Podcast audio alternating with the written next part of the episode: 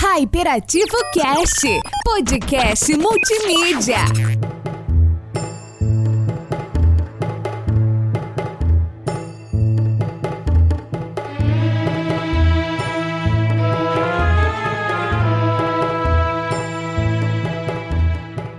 Olá, queridos ouvintes. Aqui quem fala é o Marcos Fergonci do Hyperativo Cast e hoje nós vamos falar sobre um tema importantíssimo, Leozito. Bom dia, boa tarde, boa noite, pessoal. Tudo bem com vocês?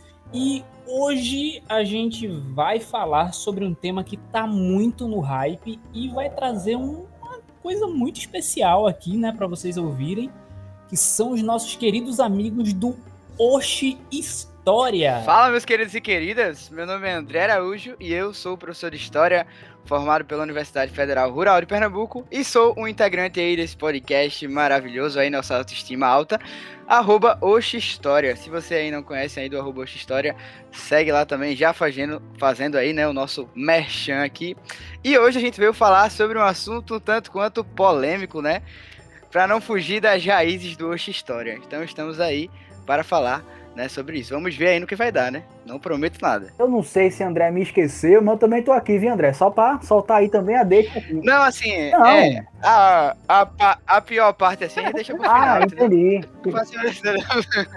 Geralmente deixamos os convidados à vontade, mas assim, se começar a rolar briga, eu quero saber se eu preciso sair do recinto ou se pode ficar assistindo de boa. Se começar, se começar a briga, eu vou pegar pipoca, cara. Oi.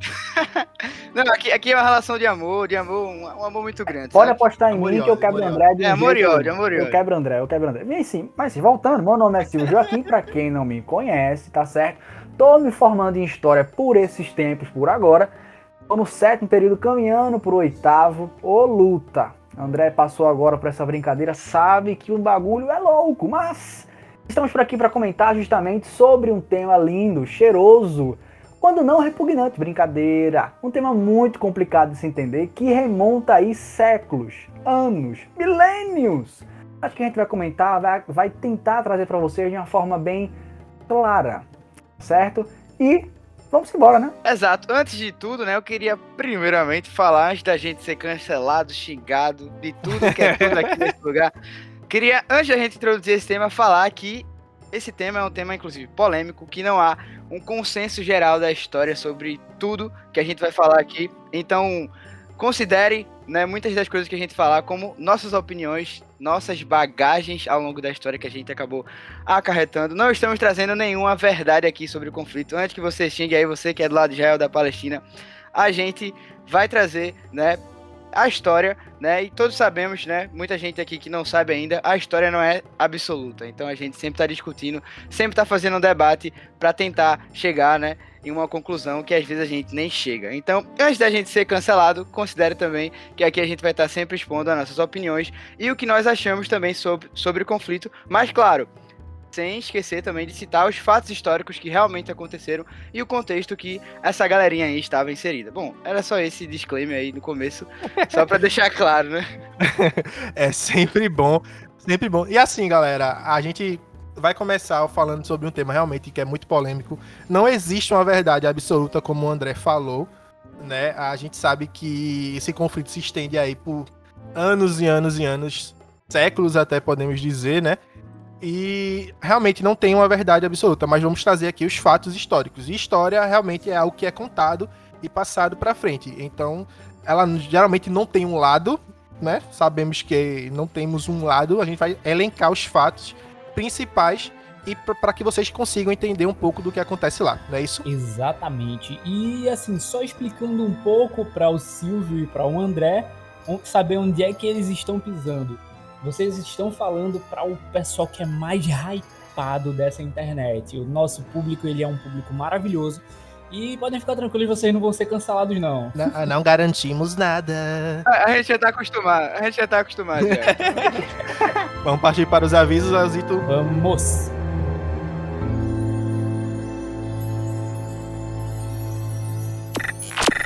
Hyperativo Cast. Podcast multimídia.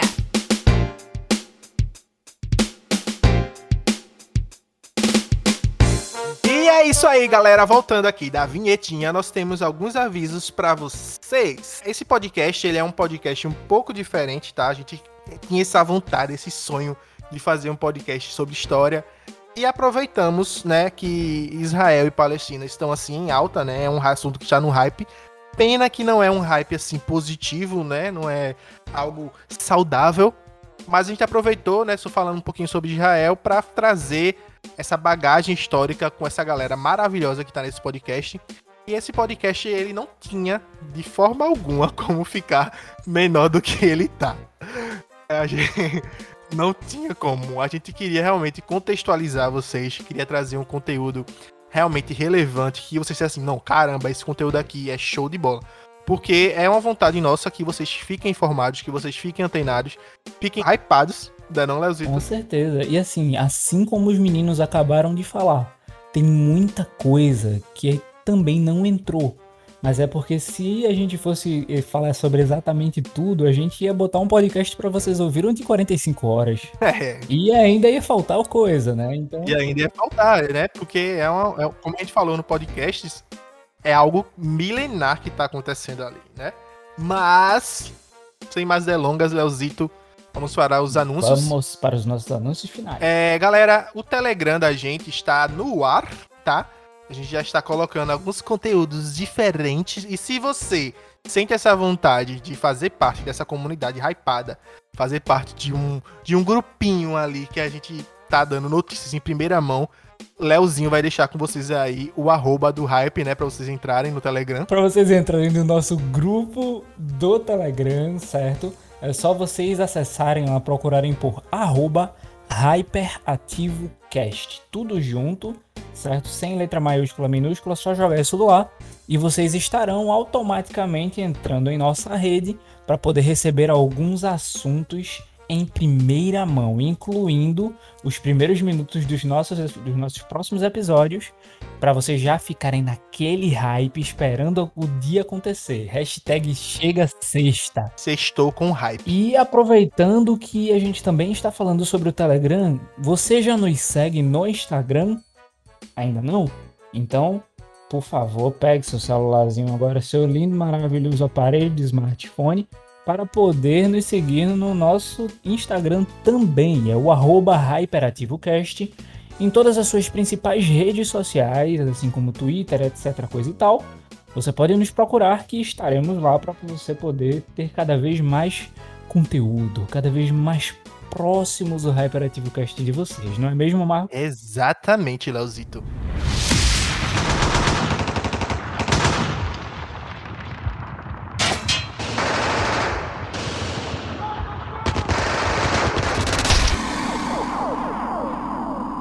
E é isso aí, pessoal. Vamos começar logo esse tema maravilhoso. Então, eu gostaria de, primeiro de perguntar para vocês, pessoal, antes de mais nada, onde é que fica Israel, certo? E qual é a, a principal diferença ali do povo, né? Porque a gente às vezes escuta muitos termos, na verdade, por exemplo, é, o israelense, o hebreu, o judeu. Explica pra gente. Então, pessoal, vejam só. É, Israel, Palestina, é, o povo árabe em si, ele tem a sua origem necessariamente muito antes do que a gente pode pensar, certo? Então, é, a gente vai voltar aqui no tempo, não 10 anos, não 20 anos, não 100 anos, a gente vai ali quase 3 mil antes de Cristo, 4 mil antes de Cristo, então é tempo para um cachorro latir que nem um cachorro. Vejam só, é, a região da Palestina, a regi no caso do que hoje vai ser chamado Palestina, não é? que antigamente era chamado, e foi chamado de, de muitos outros nomes, né? vai se localizar ali no Oriente Médio, certo? Pertinho da África, também pertinho da Europa, fazendo fronteira, inclusive, é, fazendo fronteira, inclusive, com o próprio Egito. Tá? E essa região aí, ela vai ser absolutamente disputada hoje questões financeiras, questões políticas, questões culturais estarão todas muito juntas. Tá? E aí veja só, o povo árabe em si é basicamente todo aquele que nascer nesse Oriente Médio, tá? Hoje em dia a gente já encontra discussões bem, bem fundamentadas acerca desse termo é, Oriente Médio, né? se isso não seria um termo pejorativo. Os próprios professores de geografia, a academia de geografia em si já discute bastante esse tema para saber se não é pejorativo ou não, ou se talvez seria melhor até mesmo colocar outra terminologia para essa ideia. Mas enfim, é, essa particularidade, portanto, do povo árabe, esse povo árabe vai ser aquele que nasce no Oriente Médio. E aí veja, um judeu ele pode ser considerado árabe? Pode, desde que ele tenha nascido por lá. A, descendência do povo judaico vem de lá, do Oriente Médio no caso.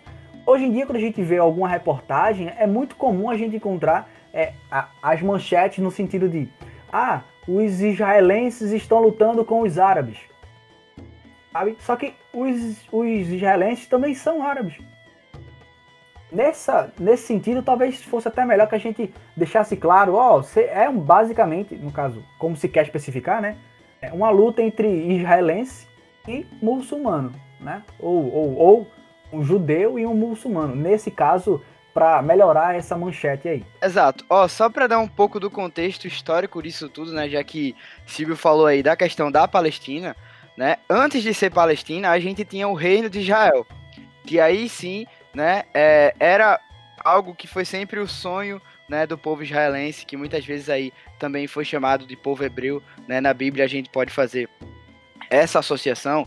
E aí esse reino de Israel, né, ele foi dominado pelo Império Romano, certo? Mais precisamente ali o imperador Adriano, ele vai expulsar e derrotar os judeus que estavam lá, certo? Em 70 depois de Cristo, ó, 70 depois de Cristo que a gente tá falando aqui. E aí os judeus, né, não né, não vão deixar isso por nada, né? E 60 anos depois vão voltar lá de novo né, no, que, no que seria o reino de Israel que eles estavam vivendo e vão tentar pegar aquele território, né? Tomar, na verdade, aquele território para eles mais uma vez.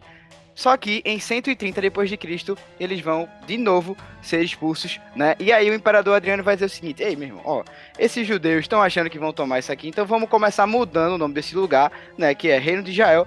Vamos agora mudar, né, para Palestina." Né, justamente porque a Palestina tinha muito a ver com os filisteus, né, que eram um dos principais inimigos do povo, né, israelense. Então, o próprio, né, a própria Palestina em si, ela é criada já no meio de um conflito. E uma coisa muito importante que Silvio falou, que é bom deixar claro, é que na Palestina né, vivem diversos povos. Né, a gente falou de povo árabe, né, o, o povo árabe no contexto geral, né, mas a gente também vai ter próprio, né, propriamente judeus também que vivem na Palestina, né? Que às vezes a gente gosta de dividir o que é árabe e o que é judeu, mas Silvio já trouxe aí algo que o próprio judeu também é árabe. Pode parecer um pouco confuso, mas é basicamente isso. Então, esse, esse lugar, né, a Palestina em si, ele já vai ser criado dentro, né, de um conflito. A galera sempre fala no termo mais pejorativo possível, que judeu tem em todo canto, porque teve essa, essa expulsão do povo judeu pelo Império Romano, né? Mas assim, o Império Romano não foi o único império, não foi a, a, a única potência que dominou aquela região, né? Tiveram outros impérios, tiveram outras é, potências é, estatais que também dominaram aquela região, que são o Império Turco-Otomano e a colônia da Inglaterra, né? E é aí que começa mais ou menos a parte dos conflitos entre os povos, tanto da Palestina quanto de Israel, não é isso? Exato. De fato. Exato. De fato é bom a gente fazer essa retomada histórica, voltar lá para antes de Cristo, né? E, e ver essa, esse percurso para saber que esse conflito não é de hoje. Ora, é, se brincar, até a gente pode voltar lá em Moisés, na, na tentativa de achar a Terra Prometida, né? E, que inclusive o movimento sionista que a gente vai comentar um pouquinho mais à frente, ele é baseado é, no principal pilar das falas de Moisés, que é, é levar o povo de volta à terra prometida e tal. Então, tudo isso não é de hoje. Eu vejo muito professor, eu vejo muito site por aí é, soltando que os conflitos árabes e israelenses é, nasceram a partir de 1948, né, que é a fundação do Estado de Israel. Mas isso não, isso não pode ser um erro maior do que já é. É um, é um conflito muito, muito anterior a essa data. Exato. Inclusive, o povo, né, judeu foi escravizado diversas vezes. Né? O mais famoso que a gente conhece bastante é a escravização que ocorreu no Egito. Né, que já que Silvio citou a questão da história de Moisés, mas aí tem toda aquela questão da diáspora judaica, né, que é quando o povo fica meio que sem rumo, procurando uma terra, e essa terra seria justamente a terra prometida, né, o que seria o Estado de Israel hoje, né, falando atualmente. Né, que a Bíblia inclusive fala que é a terra que manda leite e mel, que é essa terra que foi prometida a esse povo, né, mas que ainda hoje gera muita polêmica. Pois bem, Marcos falou aí da questão, né, que não foi só o Império Romano que de fato estava, né, ali naquele território que a gente está discutindo agora. Bom, depois da queda do Império Romano, né, por vários fatores que ocasionaram essa queda, em 1453, essa região ela vai passar por vários domínios, mas o mais importante, né, e o mais dominante, podendo assim dizer, vai ser o Império Turco-Otomano né, que vai dominar esse império de 1453 até né, a Primeira Guerra Mundial. Então, ali até mil, 1914. Faça aí as contas, né, já que a gente não é de exatas, mas é tempo, meu amigo. É tempo de verdade. Não, pouca coisa, por isso é só, tu é doido. Eu é só algumas, é só algumas gerações. É, não, foi ontem. Eu, lembro, eu lembro como se fosse ontem. A rainha Elizabeth II da, da Inglaterra tava tava, tava aprendendo a andar de bicicleta ainda. Oxe, outra coisa. Isso ideia é quase nada. Mas esse Império Otomano aí, a gente já sabe ao longo da história que de brincadeira ele só tem a cara. Os caras eram pro fight e os caras eram ativos. E outra coisa muito interessante, que é fundamental para o, o segmento da nossa conversa. Esses brothers, eles eram declaradamente muçulmanos. Muçulmanos a religião muçulmana que nasceu no século é, no século VIII depois de Cristo vai ser uma religião, meu, meus queridos, e nós veremos que não vai comer pala para ninguém não, e não vai ficar aceitando conversa para ninguém não. Basta você ver a expansão islâmica na Península Ibérica, lá em Portugal, lá em Espanha. Basta você ver a própria expansão islâmica dentro do Egito, dentro inclusive dos territórios do que hoje a gente vai chamar a Palestina. Então, esse, essa, essa religião islâmica, por mais que ela tenha algumas características parecidas com a judaica, ela não é a religião judaica. E isso é um dos principais, volto a dizer, é um dos principais fatores para os motivos é, da guerra atual. Fique bem claro isso. Isso, ó, já que tu citou a questão do islamismo, né, é importante porque sempre que a gente toca nesse assunto, a galera sempre assim, ó, islâmico igual a terrorista, muçulmano igual a terrorista. É, eu acho que o pessoal pensa muito na questão do antissemita em si, né? Isso, isso, isso, é um outro ponto também muito importante. É, e, e justamente nessa questão é importante que fique claro que a religião islâmica em si, ela tem duas divisões ali muito importantes, né? Que são um islâmico que é xiita e o islâmico que é sunita, né? O sunita, ele basicamente ali vai corresponder a 80% do que seria aquela população. Então ele vai ser, né, um cara que não é descendente direto de Maomé, que é o profeta do islamismo, e também não vai ser um, uma pessoa radical, né, que vai, por exemplo, propagar o que a gente chama de terrorismo, né? Ele não vai propagar o que a gente chama de jihad, que é o preceito básico do islamismo. Jihad que é a guerra santa, né? Você pregar a sua religião a qualquer custo. O sunita, que é a maioria, ele não vai fazer isso. Agora, claro, existem pessoas que vão fazer, que são, por exemplo, os xiitas, né? Que é aquela galera que você vê na televisão quando a gente fala em terrorismo, né? Ali próximo. Então, os xiitas, sim, eles vão pregar a sua religião a qualquer custo, né? Vão pregar a jihad, a guerra santa, a qualquer maneira. E é essa galerinha aí que é justamente descendente de sangue do profeta do islamismo, né, que é Maomé. Compare, né, for forçando um pouquinho, você pode comparar assim Maomé como se fosse Jesus, né, o profeta ali, né, que veio até a terra e pregou um pouco daquela religião. Então, só pra gente diferenciar isso, pra gente não associar, quando a gente falou em muçulmano, você já pensar que é um terrorista. Não necessariamente. E, gente, enquanto vocês estavam falando, me surgiu uma outra dúvida, né? É, muito do que o pessoal fala sobre a questão do, da origem do povo, né, de onde foi que esse povo surgiu, do porquê que, por exemplo, é, quando o pessoal do Império Romano chegou né, a, a, até o lugar, até aquele local, eles não foram tidos como se eles tivessem sido invasores, né? Isso. E eu acho que pega muito também na questão radical do nome, né? Por exemplo, o, o israelita, eles eram os descendentes diretos de Israel, né? Que era Jacó, que mudou de nome depois que lutou com um anjo, né? Segundo os conceitos bíblicos. É, e tinha também o, o, o hebreu, né? Os, os descendentes de, de Hebron, que era Abraão, né? E o que é que tinha de tanta é, é diferença assim entre um povo e outro, entre uma tribo e outra, para trazer ali essa, essa divergência? Vocês conseguem dizer? Acredito que seja mais uma diferença é, no sentido de crença mesmo, né? É quando, quando o, próprio, o próprio Abraão, né, que, que teve lá os dois filhos, mais as duas esposas, e aí teve as descendências, né? Cada um acabou indo para um lado. Inclusive, é, o primeiro filho do Abraão, eu, eu, me foge agora o nome, mas, é, mas foi com a esposa Sara, se eu não me engano. É, esse, esse filho, é, os judeus acreditam que descendem diretamente dele. O primeiro foi Ismael, que era o filho da concubina Sara. Eles acreditam que esse primeiro filho, que é o Ismael, né? Que é o Ismael, é, ele por ser o primeiro filho e por ser com a primeira esposa, ele possui uma ligação maior com, com Abraão. E o segundo, que no caso seria o Isaac, é, com a segunda esposa ele já não teria mais essa, essa ligação. Então, esse, esse primeiro filho, os judeus acreditam que descendem dele, e o segundo filho foi o que na, na visão muçulmana é o que descende deles. Né? Então, essa divisão que pra gente pode parecer até mesmo cultural mesmo, só basicamente sem nenhum sentido na nossa cabeça assim, mas na cabeça dessas duas religiões, a, a judaica e a muçulmana, faz total sentido.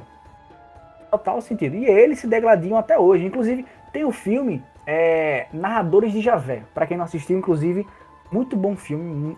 É uma ótima indicação. E nesse Narradores de Javé, é, lá é, o tema do filme é tentar escrever a história da cidade para salvá-la de uma inundação. Nesse filme aí é, vai ter vários personagens e tal, e trazendo inclusive esses personagens com temas históricos. Tem, um, tem, tem dois personagens lá, é, que eu esqueci o nome agora, mas são os personagens gêmeos. E que no debate deles dois, para saber qual pai é o, é, qual pai é o correto, né, deles dois, o debate é literalmente o mesmo literalmente o mesmo, é que se remonta a Ismael e a Isaac, a saber qual filho é o mais, entre aspas, mais puro do pai. Saindo um pouco, né, dessa questão do Império Romano, saindo um pouco da antiguidade, a gente passa, né, ali já na Idade Moderna, né? A gente começa na Idade Moderna para a Idade Contemporânea, a gente tem o Império Turco-Otomano que, né, na Primeira Guerra Mundial vai sofrer os seus piores dias. Porque na Primeira Guerra a gente vai ter o surgimento de duas alianças aí e essas vão ser decisivas também para o fim do Império Turco-Otomano. Tá? Na Primeira Guerra a gente vai ter a Tríplice Aliança, né, que era a Alemanha, né, uma das provocadoras dessa Primeira Guerra, junto com o Império Austro-Húngaro e a Itália. Tá? Essa guerra tiveram várias causas para acontecer, vários países acabaram provocando também isso, né? Mas ali teve um assassinato de um carinha chamado Francisco Ferdinando que botou, né? Foi o estopim, foi a dose final para a gente iniciar essa guerra. Bem, mas é, no meio dessa guerra a gente vai ter o surgimento de outra tríplice, que é a Tríplice Entente, né? Formada por Inglaterra, Rússia e França. E onde é que entra o Império Turco-Otomano nisso tudo? O Império Turco-Otomano vai se aliar à Alemanha e o Império Austro-Húngaro. Só que o problema é o seguinte: quem é que vai perder a guerra? A Alemanha, né, o Império Austro-Húngaro e a Tríplice Aliança. E o Império Turco-Otomano vai estar nesse meio.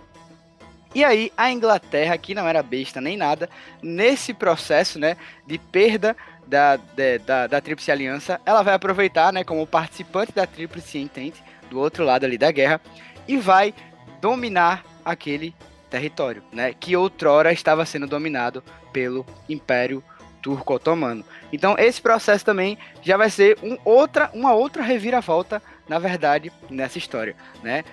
uma hora com o Império Romano, outra hora com o Império Turco-Otomano e agora, né, sobre domínio sob domínio da Inglaterra. Bom, e o que vai acontecer nesse sentido é o seguinte: a gente vai ter a imposição do Tratado de Versalhes, né? Várias terras vão ser divididas, né?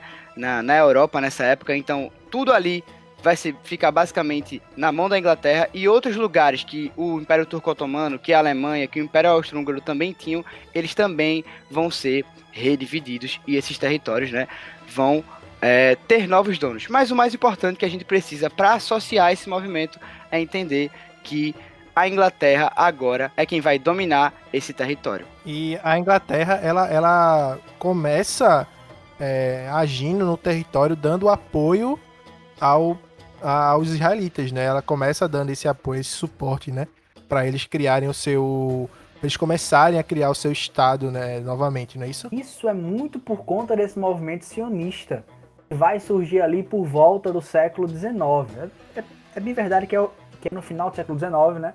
E vai surgir com aquela, com aquela ideia que eu já tinha é, colocado aqui pra gente, né? Do retorno à Terra Prometida. Então, era justamente um espaçozinho ali na famosa, na queridíssima região da Palestina. Ali a treta ia comer solta, porque como André bem disse, aquele território era possessão, estava sob domínio do Império Otomano. E aí, veja só, quando o Império Otomano cai, a Inglaterra, como André bem disse, assume aquela belezinha ali.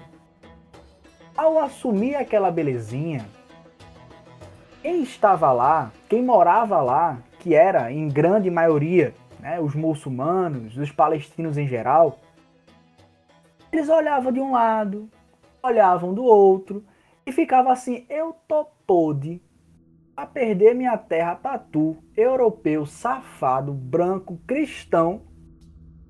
E o pior, pra tu ainda me vir com esse papinho de querer colocar judeu dentro de um estado aqui na Palestina, pronto. Pronto, eu joguei foi pedra na minha mãe. Eu tá ouvindo negócio desse dentro de casa. É aí, pessoal, que vai estourar justamente aquela declaração famosa aquela declaração cheirosa que já já a gente comenta. Mas vejam só, só para dar números aqui a vocês.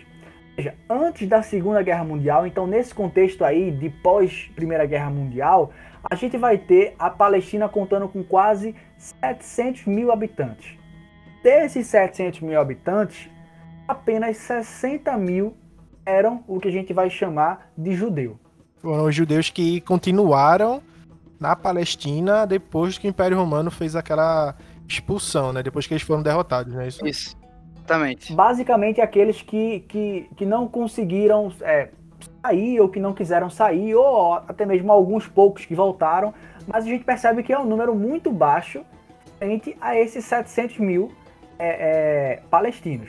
Então, são 60 mil apenas judeus ali dentro. Isso a gente está comentando nesse pós Primeira Guerra Mundial, entrando nessa Segunda Guerra aqui. Então, perceba, veja como o número pouco a pouco vai crescendo e percebam ainda mais o ódio desse palestino, o ódio desse muçulmano sendo aflorado a cada instante. Primeiro, porque ele perdeu a sua possessão. Não é mais o Império Otomano que, volta a dizer, era muçulmano que dominava aquela área. Agora era um homem branco, cristão, europeu e com ideia safada de dizer que vai instalar um Estado israelense dentro da Palestina. Então, o ódio muçulmano, o ódio palestino começa a crescer. Lembra-se, vocês lembram aí, é, de como é que o, o, o professor é, X criava as minas superpoderosas?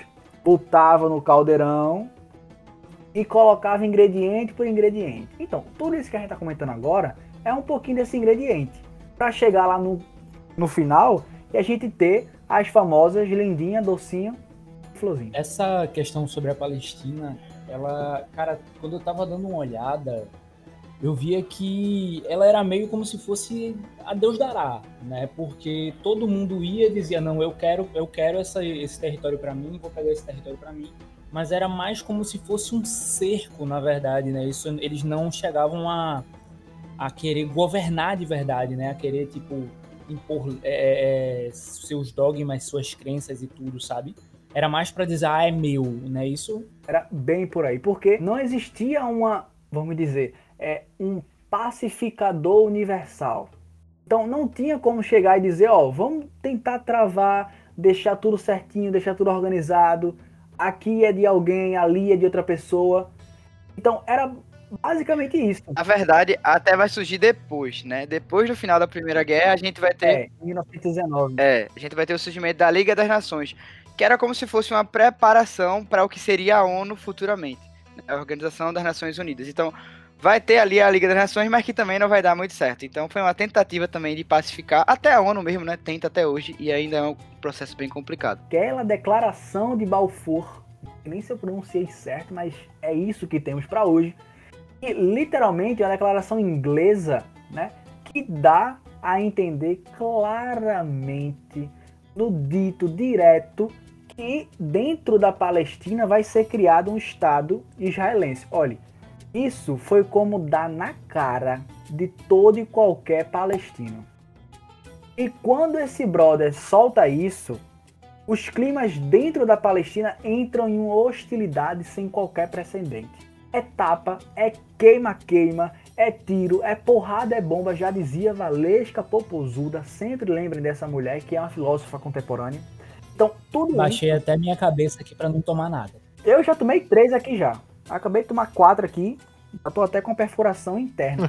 Então, quando isso começa a acontecer, quando isso começa a acontecer, é, é o que a gente vai chamar de é, crescimento do nacionalismo palestino. É, até porque, Silvio, porque antes, né, a Palestina era a maioria. Isso. Então, eles, de, de certa forma ou de outra, estavam de, aquela mó paz, de boa, entre aspas, entre muitas aspas. Já dizia MC Pose, né? Exato. Esse pose. Pois é, pois é. Só que a questão é que, depois que eles verem que a Inglaterra, que era uma das principais potências econômicas da época, né, que, tipo assim, era bam, bam, bam de tudo, dá um apoio a galera que, que eles sabem que é, meio, que é inimiga deles, aí o negócio vai ficar complicado, né? Que é justamente essa declaração de Balfour que, que Silvio citou aí. Agora, só não vale não vale ficar pensando que o judeu é santo, viu? O judeu não tem nada na reta, que o judeu é certinho, quietinho, oh meu Deus, bichinho. Não fique pensando nisso não, porque da mesma forma que essa galerinha palestina tá invocada, dando tapa a Deus e o mundo, o judeu não tá comendo quieto não, viu, meu filho? Ele leva, ele dá-lhe também, tá certo? Não, e, e, veja, o judeu não tinha nada a perder nesse momento. Nada, a terra nada. era majoritariamente os palestinos. Então ali era só ganhar, era a win ali, entendeu? Então, ó, se a Inglaterra tá aliada comigo, a gente vai se embora. Agora, né, como reação, como a gente tá falando aí, em 1919 esse acordo, ele foi colocado ali em 1917, um ano antes do final da Primeira Guerra, né? A Primeira Guerra vai acabar ali em 1918. E aí, em 1919, a gente vai ter a realização do primeiro Congresso da Palestina. É, e aí sim, eles vão se posicionar contra essa imigração dos judeus, obviamente, né? E contra a criação de um Estado, que seria ali o futuro Estado de Israel. E é por isso que é complicado a gente falar em Estado de Israel antes, né, de 1948, né? Que é lá pra frente quando a gente vai ver. Porque aqui ainda estava esse sentimento e você vê que a maioria era palestina. Né, muita gente não, às vezes não se liga nisso, que os judeus né, vão chegar ali, né, vão retomar né? Dependendo do ponto de vista que você estiver vendo, depois. Então, essa decisão de se opor à imigração né, desses novos judeus também vai começar a botar foguinho, botar aquela lenha no conflito, né? Porque os palestinos já estavam naquele momento acreditando que eles tinham o direito de permanecer na terra, que a terra era deles.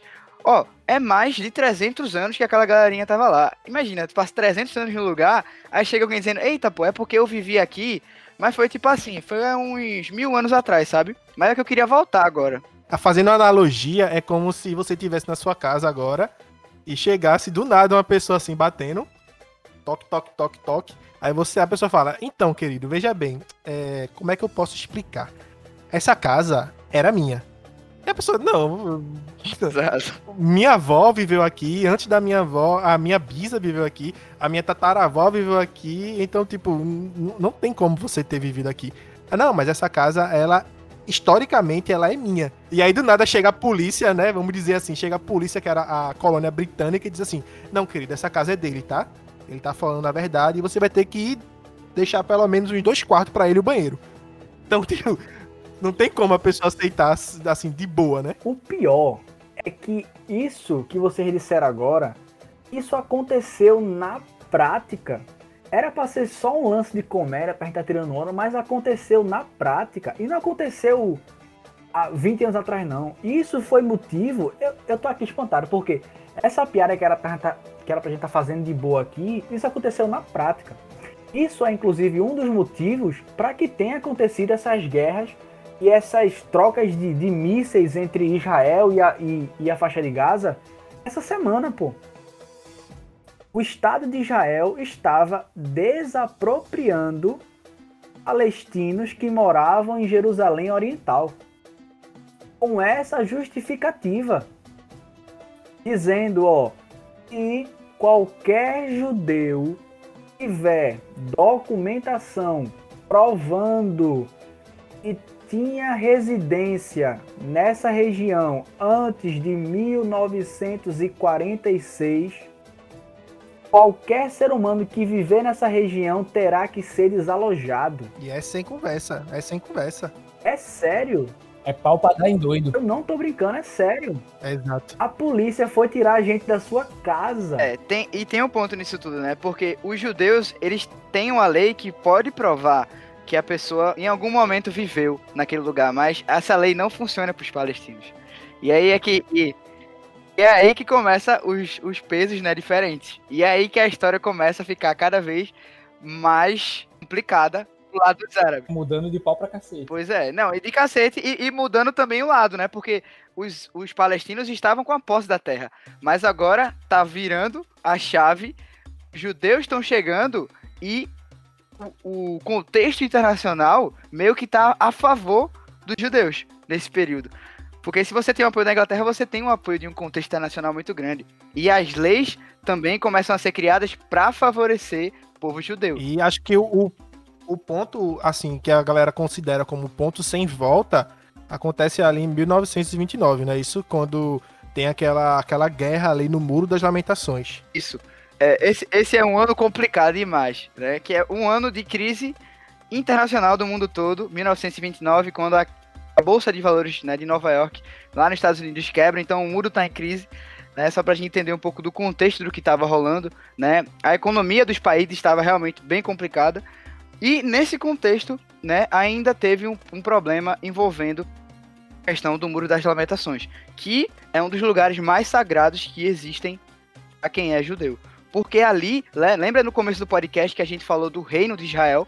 Ali seria basicamente o último vestígio daquele reino. Que era o, a, uma parede do templo de Salomão, né? Exatamente, exatamente. Seria ali aquela parede do templo de Salomão que para os judeus vai remeter aquele tempo em que eles estavam naquele lugar, né? Digamos aqueles tempos de glória, podemos dizer assim, que aquele lugar era deles.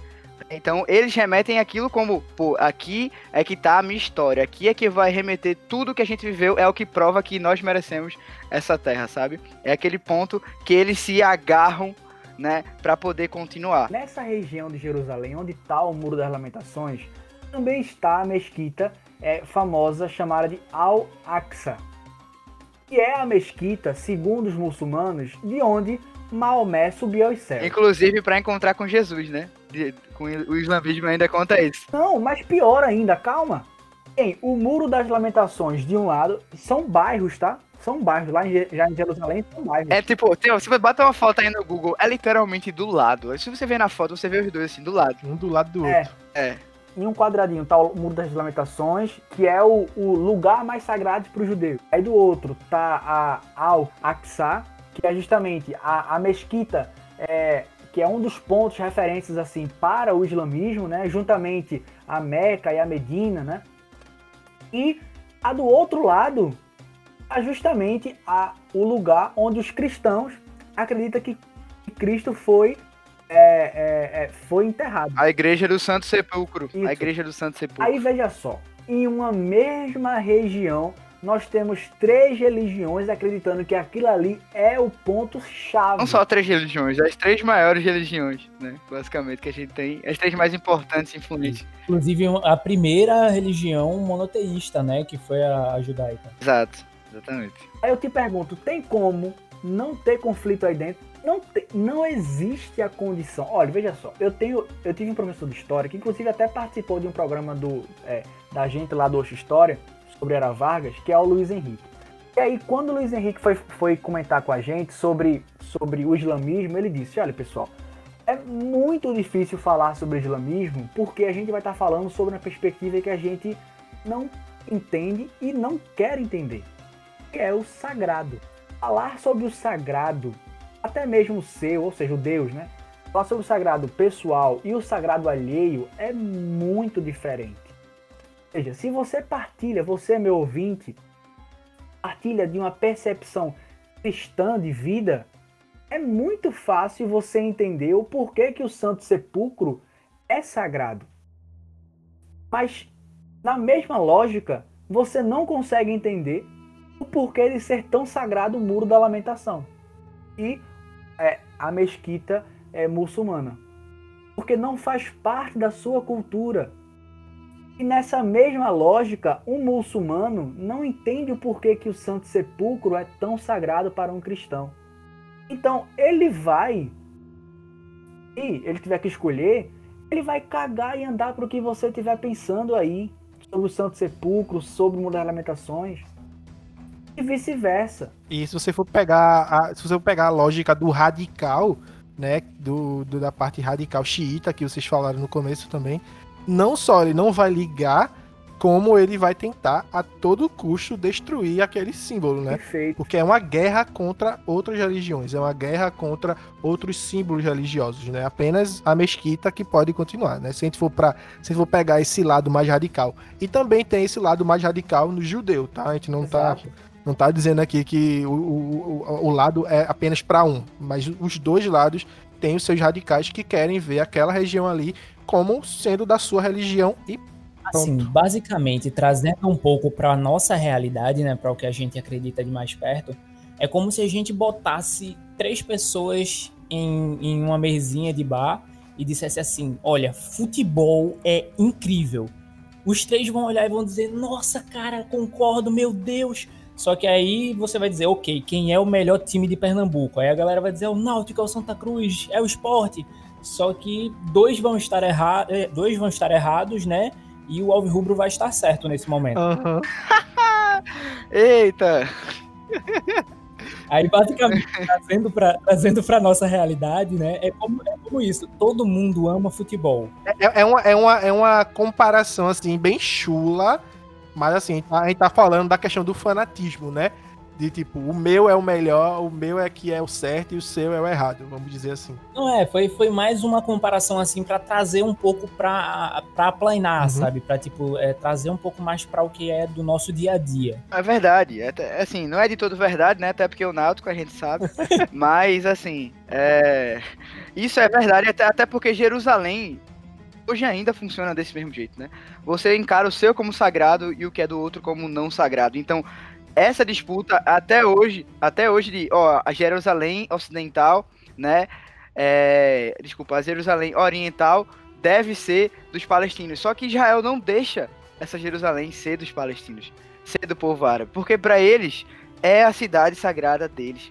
É, segundo o acordo que a gente vai ver futuramente da ONU, deveria haver uma divisão e Jerusalém ser uma cidade internacional para todos. Mas não funciona, porque simplesmente não respeita. Simplesmente não respeita o fato de que existe outro ponto ali que também é importante para outra religião. né? E aí que acaba entrando nesse ponto, né? Que é, é essa comparação de futebol que vai por esse, por esse lado do fan- fanatismo, como vocês trouxeram.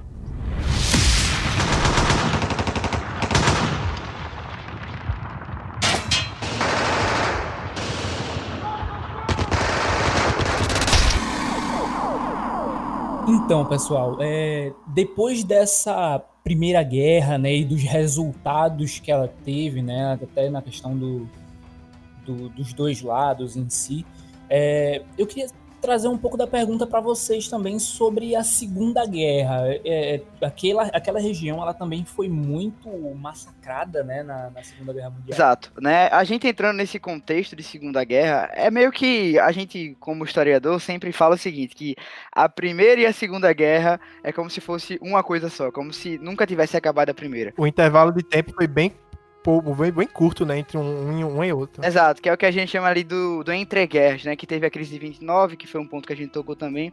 Só que os conflitos existentes na primeira são levados para a segunda, né, justamente porque o Tratado de Versalhes, que foi uma coisa, inclusive, que a Liga das Nações, lembrando, algo parecido com a ONU daquela época, inclusive repudiou, porque a Liga impôs justamente a perda do território turco-otomano, né, impôs a perda dos territórios alemães. Também a, o, o Império Austro-Húngaro deixou de existir, que era outro império que também estava do lado dos alemães e do turco-otomano daquela época.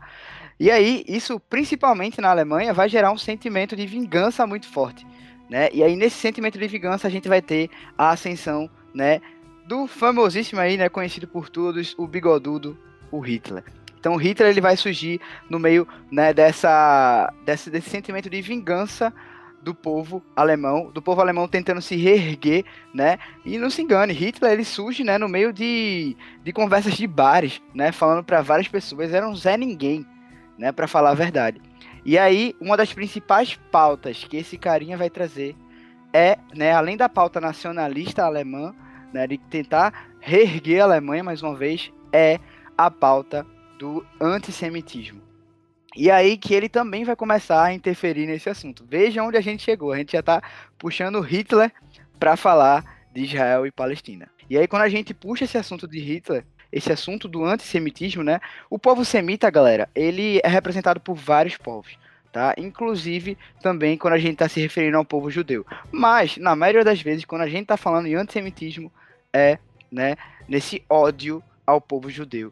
Porque Hitler acreditava que o povo judeu tinha sido o principal causador do fracasso alemão, né? O povo que, que por sua história é um povo muito comerciante, né? É um povo, como a gente pode dizer, empresário, empreendedor. Ele acreditava que aquele povo estava roubando os lucros da Alemanha, da Alemanha, né? Aquele povo que já estava ali naquela diáspora, né? Fugindo de vários lugares e em cada canto na Europa. E aqueles que estavam na Alemanha foram duramente criticados por Hitler, vai começar esse movimento antissemita, né, de perseguição a judeus, né, da criação do campo de concentração.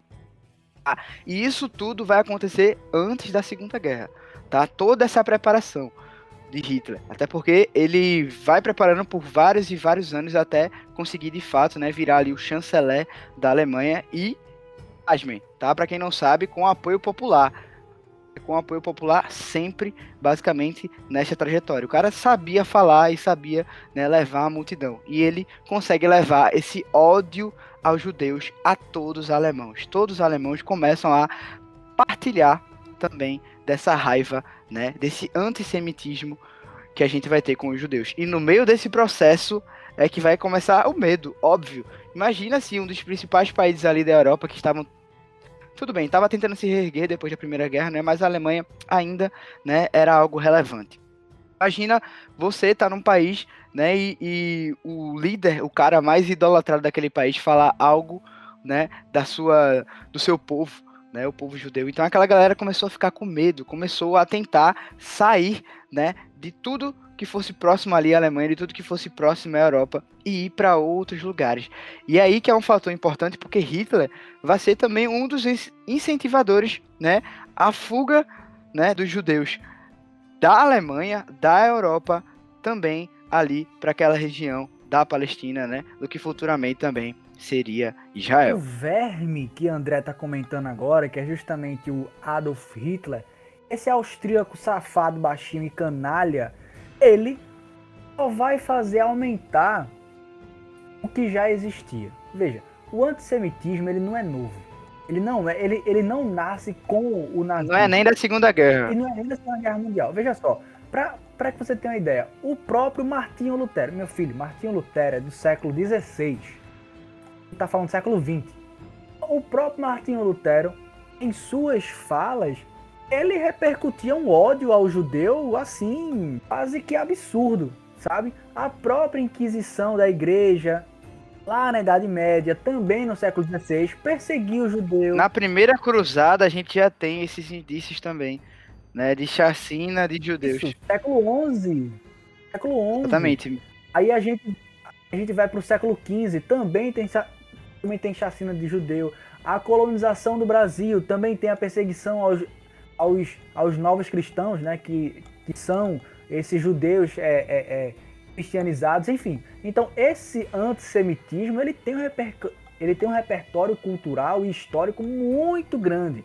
Então o que o Hitler fez foi endossar ainda mais essa narrativa. Agora, foi ele endossou de uma forma que o mundo eh, ficou devidamente aterrorizado. Ele meio que industrializou, né? Vamos colocar assim um termo bem escroto, mas assim, ele industrializou esse, esse ódio e esse antissemitismo na Alemanha, né? Isso.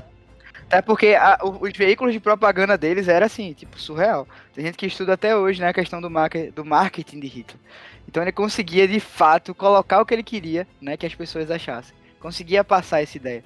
Mesmo que ainda não fosse, a ideia era passar. O que mais se tem, olha, basta você botar agora no Google propaganda nazista antissemita. O que mais vai ter é judeu associado a rato, porque um rato é um animal é, é, ceboso, que todo mundo tem medo, todo mundo tem nojo, tem raiva e que transmite doença. Então a analogia que o nazismo queria fazer com o judeu era essa. tá? É bem essa essa fala que você acabou de dizer agora. Ele aumentou essa produção, para ficar nessa analogia é, da indústria, né? Ele aumentou a produção desse antissemitismo. E por que, que esse antissemitismo tem a ver com esses conflitos árabe-israelenses? Porque, veja, André bem disse, se o judeu está sendo perseguido na Europa, na Alemanha, ah, e vale salientar, tá? A Polônia, a Bélgica é, e outros países mais, eles também cultuaram essa política antissemita, viu? Não foi só o nazismo que embarcou nisso, não. Muitos políticos dos Estados Unidos, da própria Inglaterra, da França, embarcaram nessa ondinha aí, viu? Que fique bem claro isso. Enfim, então, muitos é, é, judeus que tinham as condições para fugir da, da, da Alemanha conseguiram fazer. É o caso da Hannah Arendt, por exemplo. Enfim, e aí você percebe esses judeus começam a fugir, começam a sair, claro, e óbvio que infelizmente nem todos conseguiram fugir dessa desgraça que é o nazismo. Mas os que conseguiram fugir tomaram rumos diversos. Um foram para os Estados Unidos, outros vieram para o Brasil, mais alguns para o México, outros conseguiram chegar até o que vai ser chamado de Israel, naquela época em Palestina. Só para que se tenha ideia, para que se tenha ideia, após o final da Segunda Guerra Mundial, aquele número de, de, de judeu que girava em torno de 60 mil na, na Palestina, após a Segunda Guerra Mundial, esse número já estava beirando ali a casa dos 800 mil. Então veja, a gente saiu de 60 mil judeus após o fim da Primeira Guerra Mundial para chegarmos em 800 mil após a Segunda Guerra Mundial. Como os meninos estavam comentando, não tem sequer 30 anos de, de intervalo entre um e outro. Então veja, o problema, o caos que vai existir nesse mundo palestino é muita gente se odiando em pouco metro quadrado. E o, e o ambiente também era bem hostil, né? muito Porque hostil, muito hostil. vocês, a- os judeus estavam passando por essas perseguições que vocês mesmos colocaram. E os palestinos, eles já vinham sendo. é, é, eles vinham tendo seus direitos tirados né, pela colônia britânica. Ou seja, tava um pavio ali pronto pra pipocar. Exato. E no meio disso tudo ainda, né? é, no meio do, do Holocausto, né? Que foi justamente essa perseguição em massa, né? Eliminação não só de judeus, né? A gente também teve ciganos, teve deficientes, né? Que participaram também desse processo.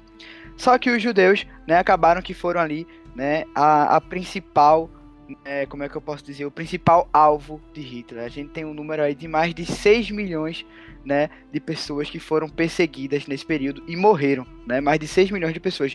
E o problema nisso tudo é que a ONU, né, que vai ser criada no final da Segunda Guerra Mundial, ali em 1945, a Organização das Nações Unidas que a gente tem hoje em dia, ela vai tentar de alguma forma resolver, né, a desgraça que aconteceu com os judeus.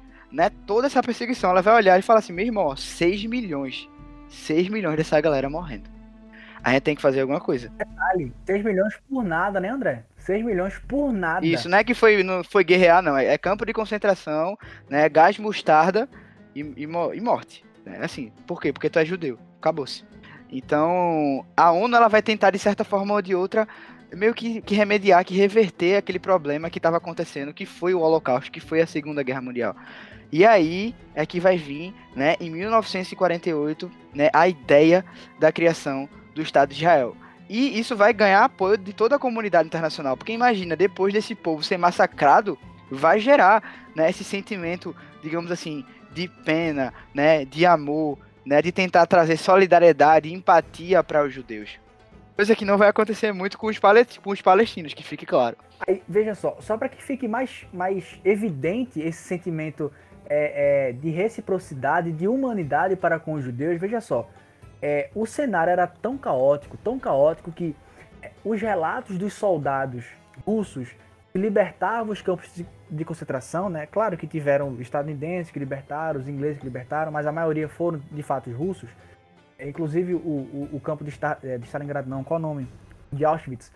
É, para que vocês tenham ideia do horror que era aquilo, um soldado que lutou na Segunda Guerra Mundial, o mínimo que ele viu foi horror o mínimo que ele viu foi horror. E o que a gente tem de relato de soldado vomitando, chorando, em estado depressivo, em estado é, quase que de suicídio de fato, após sair de um campo de concentração, é, é literalmente de acabar com, com a alma. Para quem tiver coração para ler, para quem tiver estômago para ler, eu aconselho a leitura do Primo Levi, é um italiano que foi levado para Auschwitz já no finalzinho da guerra. Muito é, Eu tenho até esse livro aqui em casa. O, o nome dele é, é, é, uma provocação, né? É isto um homem? E o Levi pergunta isso e ele faz o um relato de como era a vida de um judeu no campo de concentração, nesse caso, no pior campo de concentração que era o de Auschwitz. Para que você entenda o que de fato foi que um judeu viveu naquele momento. Aquela frase, né?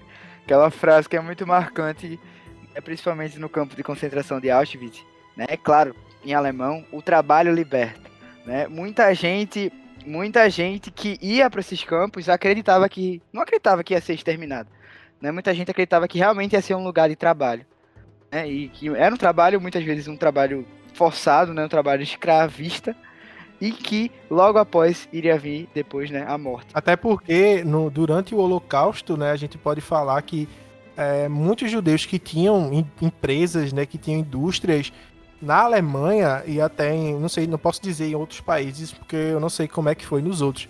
Mas assim, relatos históricos falam que é, as empresas foram completamente acabadas, ou seja, não, não, se a empresa era de um judeu, ela era tomada dele e eles ficavam sem nada. Então, como o Andrezinho falou, a parte do, do momento que a pessoa recebe esse, esse, esse chamado para ir para um campo de concentração, nunca queria pensar que seria para realmente um extermínio, né? Ele foi pensando, não, eu vou ali porque pelo menos eles estão colocando um lugar para a gente poder trabalhar e viver, né? A situação de um judeu de alta classe é, que de uma hora para outra era desapropriado de sua casa, ia para um gueto, era uma. Ah, para quem não sabe, gueto é um dos mais famosos, né, que é o gueto de Varsóvia, na Polônia.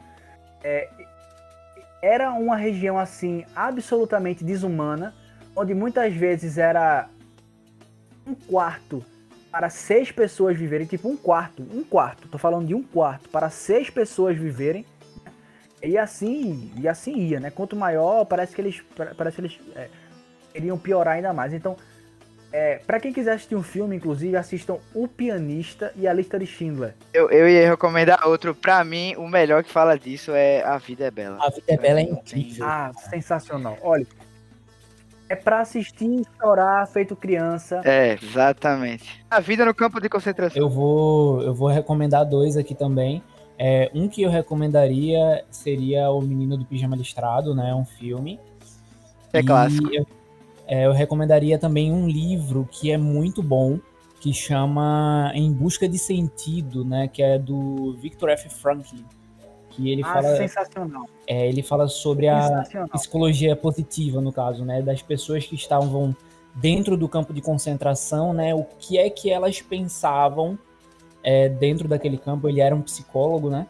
E muito também do que ele falava era do que é que as pessoas faziam para sobreviver, que era elas tinham uma visão positiva de futuro quando elas saíssem de lá, né? Na é verdade. Isso, sensacional. Inclusive, é, essa lógica aí é abordada pelo Levi.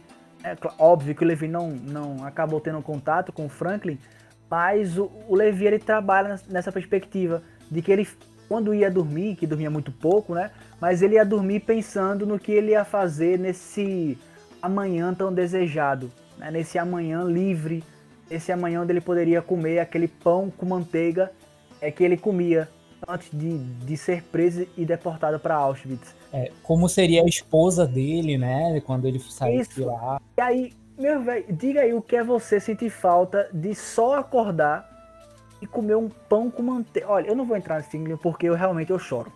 Literalmente. Quando, toda vez que eu vou dar aula sobre o, o Holocausto, eu pareço a manteiga derretida. Eu choro valendo, porque isso mexe demais comigo. Isso é muito inadmissível o ser humano conseguiu se rebaixar ao ponto de exterminar o outro por nada. Nada. Mas vamos voltar um pouquinho aqui o tempo, vamos sair um pouquinho dessa, dessa desumanidade completa. Vamos, vamos. É, vamos falar um pouquinho sobre esse apoio, né, que foi no pós-guerra, né, que foi da ONU e também dos Estados Unidos, né, para, para com Israel. Quando a gente vai ensinar a história, a primeira coisa que a gente tem que dizer é se você for analisar a história pelo âmbito apenas e unicamente político, saiba que você vai estar tá falando de uma história é, sem tratar da sua riqueza. Você vai estar tá tirando a riqueza da história. Se você for tratar só do âmbito econômico, você vai retirar a riqueza da história. Mas se você tentar tratar de uma história em que atravesse os, os demais paradigmas de uma sociedade, você vai acabar tendo a chance de enriquecer ainda mais. Então, se você trabalhar os conflitos árabe-israelenses só na perspectiva religiosa, você enfraquece tudo. E o pior, você nem responde algumas perguntas. Por exemplo, como é que uma sociedade é quase que inteira protestante, como é o caso da, dos Estados Unidos, estaria apoiando Israel? Viu? A religião não ajuda a explicar essa questão. Aí vem a pauta política, aí vem, por exemplo, as negociações no canal do Suez, aí vem, por exemplo, a busca por um petróleo. E tudo isso é política, tudo isso é economia. E essas partes aí é que vai esquentar legal, meu filho. Veja, se eu, Estados Unidos, ajudo com que Léo crie uma casa, Léo vai ser historicamente e para sempre uma pessoa que vai ser grata, grata a mim. Né? Grata a você. Veja, é, nem sempre isso aconteceu, né? Nem sempre, mas assim, algumas vezes isso aconteceu.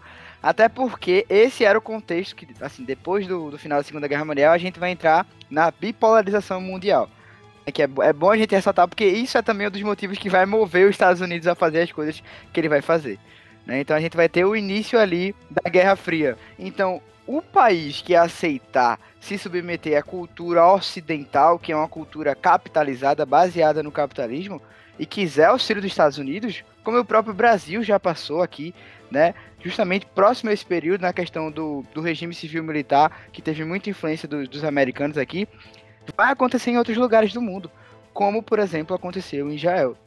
Não foi de graça, não foi do nada, e como o Silvio falou, não é sobre religião, não é apenas sobre religião, né? Teve principalmente essa causa, principalmente não, né? Foi uma junção desses vários fatores que os Estados Unidos acabou partilhando também e Israel aceitando, né, se ocidentalizar, né? Porque pensa que é um país né, que acabou de ser criado, que está no meio do Oriente Médio e que está aceitando receber essa cultura ocidental do capitalismo. E isso era muito difícil porque nem todo mundo, né? A maioria não aceita isso. isso. E é justamente o que gera o conflito com os Estados Unidos. Mas Israel aceita essa ideia e por isso vai ser um dos lugares que os Estados Unidos mais vai investir. Não é à toa que a discrepância entre Israel e Palestina só vai tender a aumentar depois daí. Porque os. E tome dinheiro, e tome dinheiro que os Estados Unidos e os americanos colocavam nisso aí. Tudo isso é um fator político motivacional para os Estados Unidos entrar como entre aspas, apoiador e benfeitor de Israel, mas tudo isso era com interesse em vou, vou criar ali uma base minha, né, do meu país, vamos dizer assim, e esse, essa galera vai ser meu aliado caso é, eu tenha que enfrentar a União Soviética no futuro. Então, tipo, o canal de Suez, que a galera falou, é muito importante, porque é a região de maior tráfego marítimo ali do Oriente Médio, né, de acesso. Então, tudo isso tem um grande interesse político, é, econômico e também militar, né? Isso, até porque você tem que pensar que a Guerra Fria não era aquela guerra de você pegar em armas você tinha que mostrar quem era que estava vencendo né, nas ideias, na política. Então, se um país como Israel está prosperando, está ao lado dos Estados Unidos, significa que o capitalismo está vencendo. Claro, toda a questão do canal de Suez, a questão da busca por petróleo, que toda vez, ó, toda vez que os Estados Unidos chega no, no Oriente Médio, muito provavelmente o petróleo também vai estar envolvido. Certo? Até porque outros lugares também não aceitaram né, esse mesmo governo, como a gente falou. Então, se você mostra né, que o capitalismo está sendo aceito, né? Como ele quis mostrar aqui, como ele quis mostrar, mostrar no Brasil, no Brasil foi a mesma coisa. Quando ele viu que tinha né, um, um resquício ali de uma de, de algum tipo de comunismo, de socialismo, né, surgindo, ele já, opa, quero apoiar esse lugar. Quero apoiar, quero apoiar esse país. Então é assim que basicamente funcionava, né? Era essa guerra por ideologia, também mostrar que ideologia estava vencendo. Exato. Esse jogo de influência ele vai ser muito forte nesse cenário de Guerra Fria. E aí veja só, a gente já está aqui, bem dizer, há quase uma hora de podcast e a gente só está tratando desse panorama de fundo. Às vezes a gente entra um pouquinho, então você percebe o quanto que a história de fato é difícil. As pessoas costumam dizer, não, a história decoreba. É, vá, vá nessa. Olha, decoreba é matemática, vá por mim. Basta você decorar a fórmula de Bhaskara, a regra de três que você faz o Enem. Brincadeira, brincadeira. Eu, eu disse o quê? Olha, eu decorei, eu decorei, eu decorei. e posso dizer que até hoje eu não sei de nada mais. Eu, eu, disse o quê? Eu disse o quê que esse cara quer ser cancelado? Eu não tô dizendo. Ele pede, ele.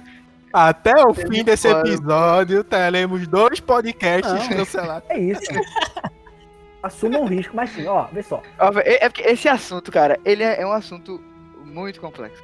Não, até porque, gente, é, a gente não tem como, por exemplo, falar do que está acontecendo hoje, né, em Israel, sem contextualizar antes, né? Exato. A ideia desse podcast é realmente fazer com que a galera entenda o hoje, mas, tipo, só tem como entender o hoje olhando pro ontem, velho. Então a gente vai ter um panorama geral do que aconteceu no passado para poder chegar nos dias atuais. Eu acho que o Chivo queria falar uma coisa também, né? É justamente isso. É essa influência, portanto, é que os Estados Unidos precisa ter nesse Oriente Médio, isso é uma influência pensada. Para além desses laços econômicos que a gente já comentou, também tem os laços políticos. E se por acaso estourar uma guerra ali dentro, Israel perder, como é que eu fico com o canal de Suez?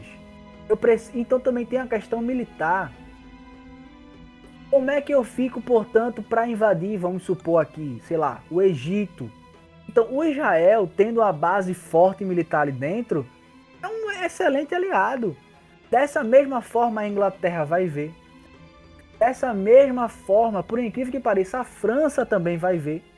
E as coisas vão começar a crescer e girar nesse sentido. Então, a partir de 45, é quando a guerra finaliza. Vamos colocar 46, vai.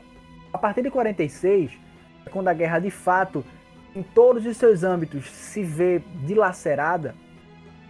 A ONU é criada uma Assembleia Geral começa a ser cultivada para formar, portanto, o Estado de Israel. Mas aí, meu velho, aí a treta fica muito quente. A gente já vinha comentando que todos aqueles judeus que, que, que começavam a entrar em território palestino eram judeus que não eram bem recebidos. O ódio ao judeu, o ódio a, a, a, a essa ideia de estar perdendo a terra, era um ódio muito forte. E quando esse negócio de criação do Estado de Israel começa de fato a crescer, ficar muito sério, a Palestina endoida. É, portanto, no ano de 47, essa Assembleia Geral é criada e foi decidida por, 30, e- por 30 por 33 votos a favor, 13 votos contra e 10 abstenções. E o Estado de Israel fica decidido assim ser criado. O, o modo de divisão, né, que vai ser colocado vai ser tipo assim, 55% para os judeus que acabaram de chegar, ó, chegaram 55% para vocês, né? Mais da metade já vai para os judeus e 45% para os muçulmanos, para os palestinos. E, a- e tem a questão também da melhor parte, né? Que diz que os Exato. judeus. é, essa, essa- essa- divisão foram as melhores terras, as terras mais produtivas.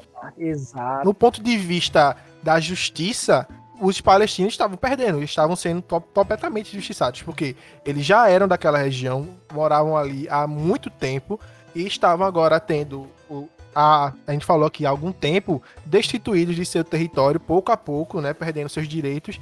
E agora com essa Assembleia Geral que é como é realmente colocado como decreto, né, que não, agora sim vamos criar o Estado de Israel.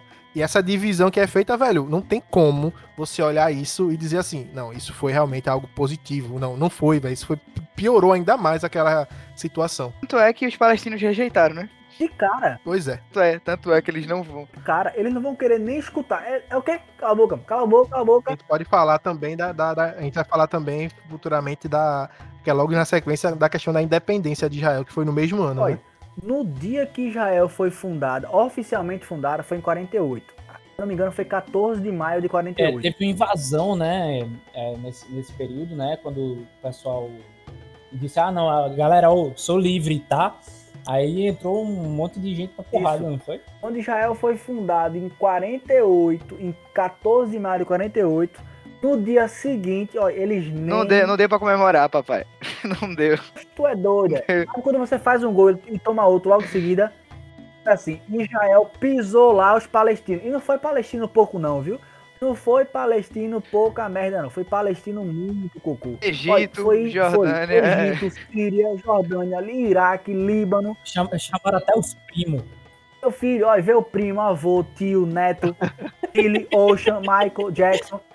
Tudinho, meu filho, tudinho. Aque- Aquela, aquela briga, aqueles vídeos de briga generalizada que tem, de, de família, que você não sabe como começou. Só tem um corte do vídeo e você vê um monte de gente brigando e você não entende nada. Pronto, foi isso que E aconteceu. sabe qual é o pior? Eu não sei nem se é o pior, eu não sei nem se é o pior ou se é melhor. Eu sei que essa injustiça de 55% do território é, do judeu e 45% para a Palestina, com esse conflito no dia 15 de maio, eu não sei nem se. Olha, eu sei que Israel conseguiu dar um jeito e quebrar os caras com uma tapa só. É só um ponto aí, essa galerinha que a gente falou, né, tirando onda, ficou conhecida como Liga Árabe, né? Então, todos esses países, A Liga né, Árabe. é, isso que era o. Egito, a Jordânia, a Síria, o Líbano e o Iraque e os árabes palestinos, essa galerinha aí todinha foi conhecido como Ira, Liga Árabe. Eita bexiga, Liga Árabe e, né, justamente Israel conseguiu derrotar e, né, e impedir que eles acabassem com a festa, né? Se bem que a festa já ficou meio morgada depois desse Não ataque. pergunte como. Pergunte como. Basicamente, os caras disseram assim, ó, atirem todo mundo que tem turbante e barba. Vai ser- vai ser cancelado. tanto- Mais um, Vai ser mais cancelado, um. viu, Léo? Tá vendo? É? Silvio e Léo. Acho que eu vou colocar os dois pra fazer um podcast só deles. que vai ser cancel... cancelado os podcasts. Os, os, os caras clamam, pô. Os caras assim, ó. Cancela, pô, na moral. Na moralzinha. Eu tô com a ideia, bora, Léo. Partiu, mano, partiu.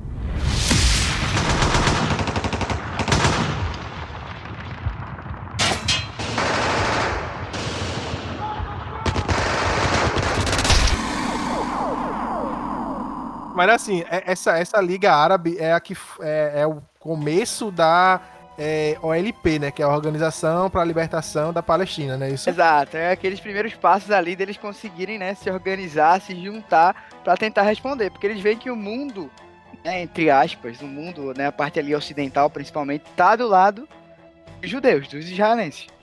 Né? Então, se não se juntar, meu amigo, vai, vai dar errado, porque já tá ruim. É se se separar. Porque aí se liga no papo. Liga na confusão, se liga no proceder, o rap aqui que eu vou mandando pra você. É que eu não vou completar pra não ser um palavrão aqui. Aí veja só. Assim que Israel dá-lhe o tapa certeiro na testa de- do Egito, da Síria, da Cisjordânia, que na época o nome era Transjordânia, Líbano, Iraque e outra galerinha ainda mais, Israel não só dá o tapa, como Israel ainda abocanha mais um terço de todo o território da Palestina. Ou seja, Aí é que eu acho o problema, velho. O problema é tipo assim, aquele cara. Aquele cara, aquele cara que não, não, não, não consegue só, por exemplo, rolou uma briga, aí foi um versus um, beleza. A briga rolou, acabou a briga, acabou a briga. o cara ganhou. Aí o cara tá saindo. Quando o cara sai, faz. E se tu quiser, tu chama tu e teus amigos tudinho. Aí a briga volta de novo, fica maior. E pior ainda, ele consegue piorar o que já tava ruim, né? Isso. apoio cai pra cima, é exatamente isso. E, e o problema é que, tipo, foi assim, ó. Não quis o acordo, não. Apoio não vai ter mais nada agora, tá ligado? Tipo assim, não aceitou o primeiro acordo, acabou-se. Né? O que era para ser uma terra dividida, agora Israel, tô nem aí mais, vamos invadir, vamos expulsar, né? E esse processo de sair invadindo né, as casas dos palestinos, né, invadindo a população palestina que vivia naquela região, né, que deveria teoricamente ali participar de um processo de divisão que os palestinos não aceitaram, né? Esse dia, né, que ficou ali entre 1947, na verdade, foi um processo, né, de 1947 até 1949, foi chamado, né, de Al-Nakba, que é, né, traduzindo a catástrofe, né? Foi justamente quando ocorreu essa ou a tragédia também, né? isso, ou a tragédia, que vai ficar conhecido justamente como essa diáspora, né, de expulsão. Ei, ó, pss, vaza, beijinho, tchau, tchau, não tem conversa, né, não quis aceitar o acordo, agora vaza a tua casa, pega o que tu tem aí, que agora é território judeu, é território israelense. E você vê, imagina, né, você vê o ódio, olha, olha quanto de, de ódio que esses povos podem vir juntando ao longo desse tempo. Né? E essa galerinha que acaba de ser expulsa da sua própria casa. Pra... Ô André, Complicado. o pior, ó, vê, veja quantas vezes eu já falei o pior nesse podcast, porque só piora, pô, só vai, só vai. não, não, não tem o pior. É, é, é, é- é um, quando vai criando uma avalanche, É. sabe? O pior nível hard do cachorro agora, que eu vou colocar os níveis assim agora, é que no mesmo dia em que os palestinos choram esse Al-Nakba, né, que é a tragédia, que é, é isso, os judeus comemoram a vitória. Aí veja só, meu irmão. Um bairro judeu que tem vizinho palestino. Ah, o palestino sentindo a dor do Al-Nakba e tá o judeu no mesmo dia, do outro lado da casa, comemorando a vitória.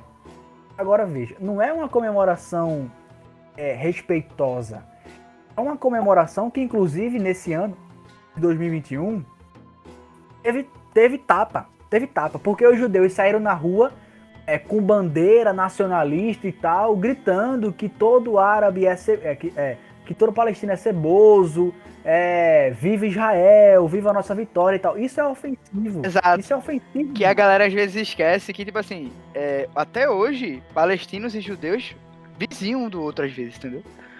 Então, apesar dessa guerra toda, existem inclusive a galera da Palestina, existem muçulmanos que vivem no próprio Estado de Israel, Pois é. até os dias de hoje. Só que aí você pensa, ah, beleza, não, pô, então, já que Israel venceu, né, aquela batalha ali de 48 a 49, então, pe- pe- pelo menos daí acabou o fight, né?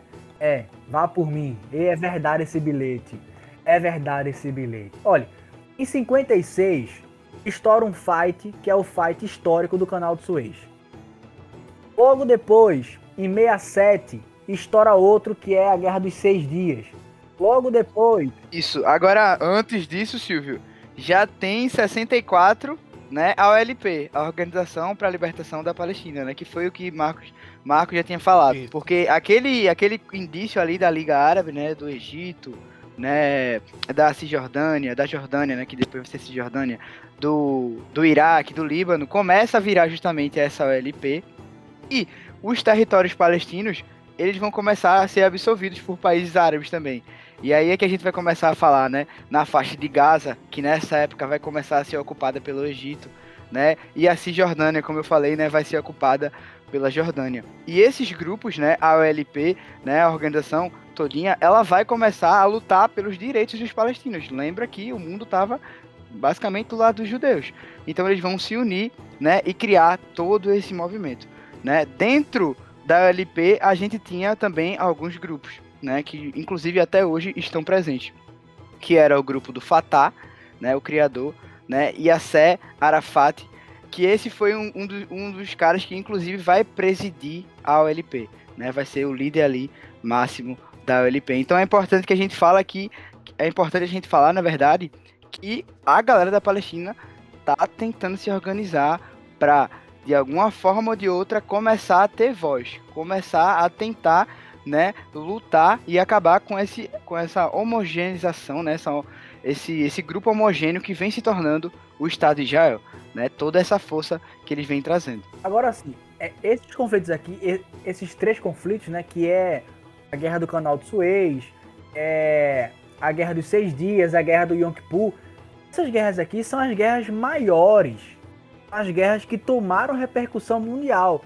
Mas sempre, sempre, um domingo ou outro, uma sexta-feira ou outra, depois daquele happy hour e tal, Israel lança um míssel lá na faixa de Gaza. Opa, foi sem querer, apertei o botão errado, foi mal. E é sempre assim, ah não, peraí, a gente tá lançando um míssil, mas assim, é caso de defesa, sabe? É pra prevenir. Né? Até hoje ainda é esse discurso. De um lado do outro. Todo ataque, principalmente, né, que Israel faz, por que eu falo Israel? Porque é a principal força, né, bélica na região até os dias de hoje. Israel é monstruosamente poderosa. Monstruosamente superior né, aos palestinos. Então, o, o ataque deles, né, que é sempre, tipo assim, 10 vezes mais, eles sempre tem que dizer, ó, oh, pai, pai, calma aí, que isso aí é só para prevenir, galera. Isso aí, né, pra...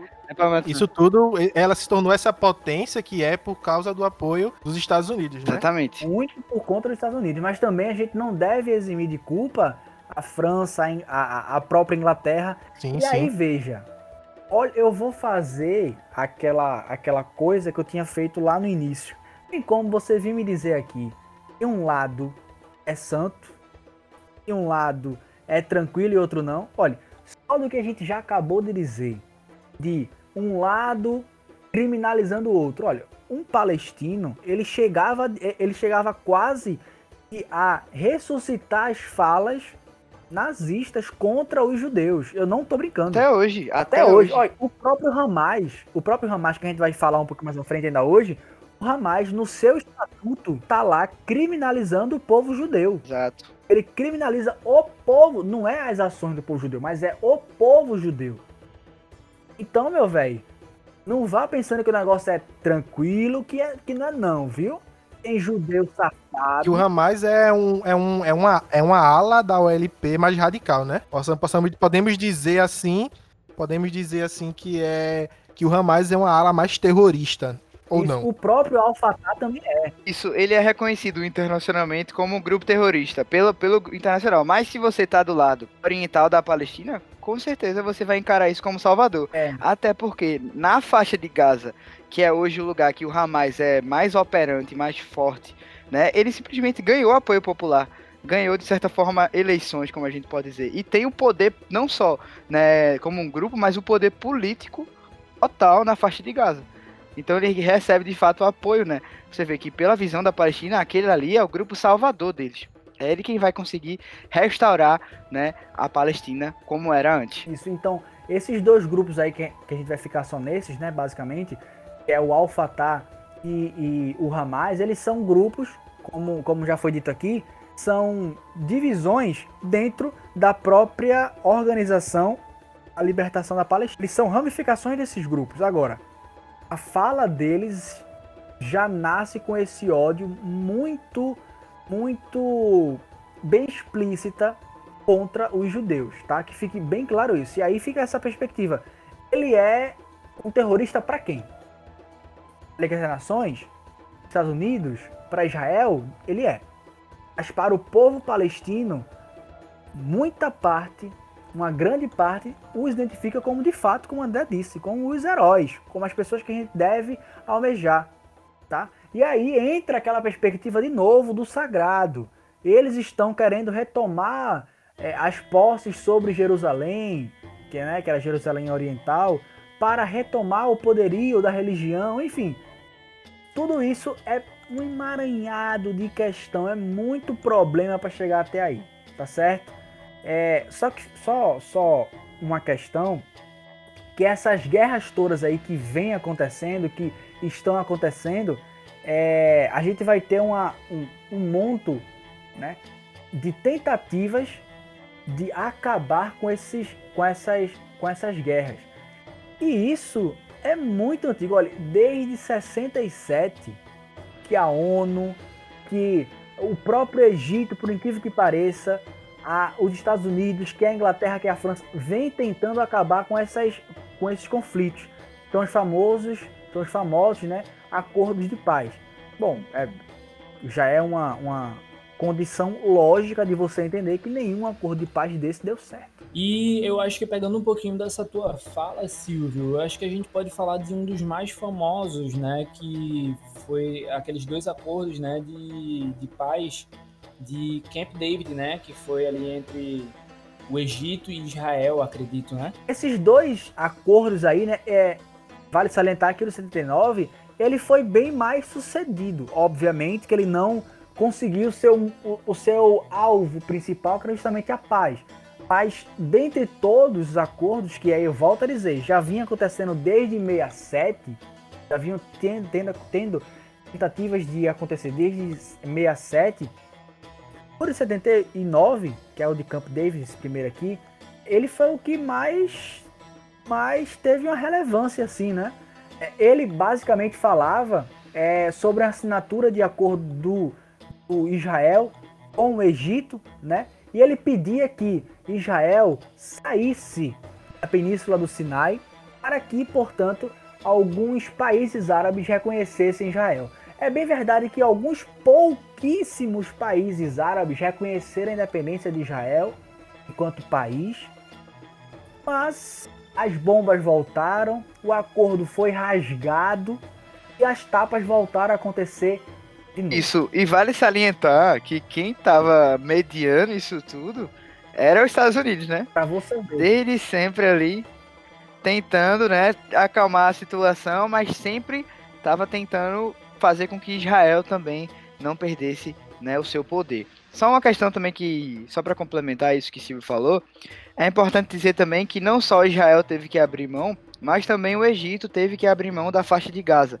Né? Para quem não sabe o que é faixa de Gaza, que a gente vem citando aqui, é basicamente um, uma região bem um estreito, né, ali de terras, né, bem pequenininho que fica no estado de Israel hoje em dia e é dominado majoritariamente pela Palestina nos dias de hoje, né, que é o grupo do Hamas. Naquela época, em 1979, estava sendo dominado pelo Egito. Só que para fechar esse acordo de Camp David, ele tem que abrir mão, né, assim como Israel também abre mão. Agora, esse acordo ele na época, né, ele gera empolgação, ele foi tão importante que os dois líderes, tanto o líder egípcio, né, que era o Awa El Sadat, e o, o líder israelense, o Me, Me, Menachem Begin, eles receberam o prêmio Nobel da Paz, somente, né? Porque as pessoas realmente tinham uma esperança, tinham uma expectativa, o que a gente está comentando aqui acabou não se realizando mais uma vez. O Camp David 2000 é organizado também pelos Estados Unidos, né? É, pelo Clinton nessa, nesse momento já, já tinha outras pautas bem definidas. Justamente, novamente, as fronteiras, a perspectiva de Jerusalém, que estava sempre em voga, a Jerusalém Ocidental, Jerusalém Oriental, e também um novo tema que era justamente os refugiados. Me tira, me tira rapidinho uma dúvida só em relação a, a essa mediação aí dos Estados Unidos que, que a gente está falando. É, eu estava pesquisando algumas coisas e eu vi que se eu não me engano, foram dois ou foram três presidentes dos Estados Unidos, eles tinham em poder né, dessa lei de dizer que não, nós é, validamos Israel como capital do. É, Jerusalém como capital de Israel, mas é, parece que foi só o, o Elma Chips lá, o laranja, cara, como é que é o nome dele? Eu esqueci. Trump. Elma Chips. Elma Chips. Trump, né, que, que, liberou essa lei. Tá já adiantando pra, pra... A gente tá em 2000, 2000? 2000. Não, então, tipo, já, já foi falado, tipo, várias vezes sobre isso. Por exemplo, o Silvio agora tava falando sobre o, o, o Bush, né? É o Bush, Bush pai, tá? É. que ele, tipo, não tava aceitando, né, a, a o governo, né, do, como, como capital, né, isso. Aí, tipo, eu tava pesquisando sobre isso, só que eu não consegui entender o porquê que a galera foi postergando, entendeu? É, é uma dúvida real minha.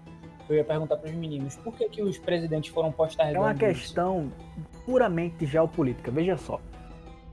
Por mais que historicamente os Estados Unidos venham apoiando Israel, os Estados Unidos não precisam criar uma guerra desnecessária. Não é porque eu torço para o esporte que eu preciso estar provocando necessariamente todos os dias o Santa Cruz. Então, caso, provocando nesse sentido militar. Então veja, quando eu declaro oficialmente que eu reconheço Jerusalém como capital de Israel, eu estou dizendo automaticamente que as falas da, da religiosidade muçulmana que acredita que Jerusalém é a capital da Palestina, eu estou dizendo que esse povo que acredita nisso, para mim não tem validade nenhuma. Então eu estou procurando briga, eu estou procurando sarna para me coçar. É por isso que o Brasil, é por isso que a Inglaterra, é por isso que as Nações Unidas, é por isso que a ONU geralmente não se mete nesse formigueiro. Porque quando você é, dá credencial para um, automaticamente você está tirando a credencial de outro. Isso, agora, é, isso, isso até aconteceu, né? Uma vez aqui no Brasil, acho que se eu não me engano, foi no governo Lula, que ele reconhece o, o Estado de, da Palestina e Israel já em seguida diz: Ó, a gente tinha fechado um acordo, tinha conversado aqui com, com o Brasil e agora as relações estão dificultadas. É, Agora a gente, a gente tem um entrave com o país. Então por isso que nem todo mundo quer sair se posicionando. Quer sair, ó, reconheço esse, reconheço aquele. É claro que tem, né, algumas coisas que são mais, digamos, unanimidade assim.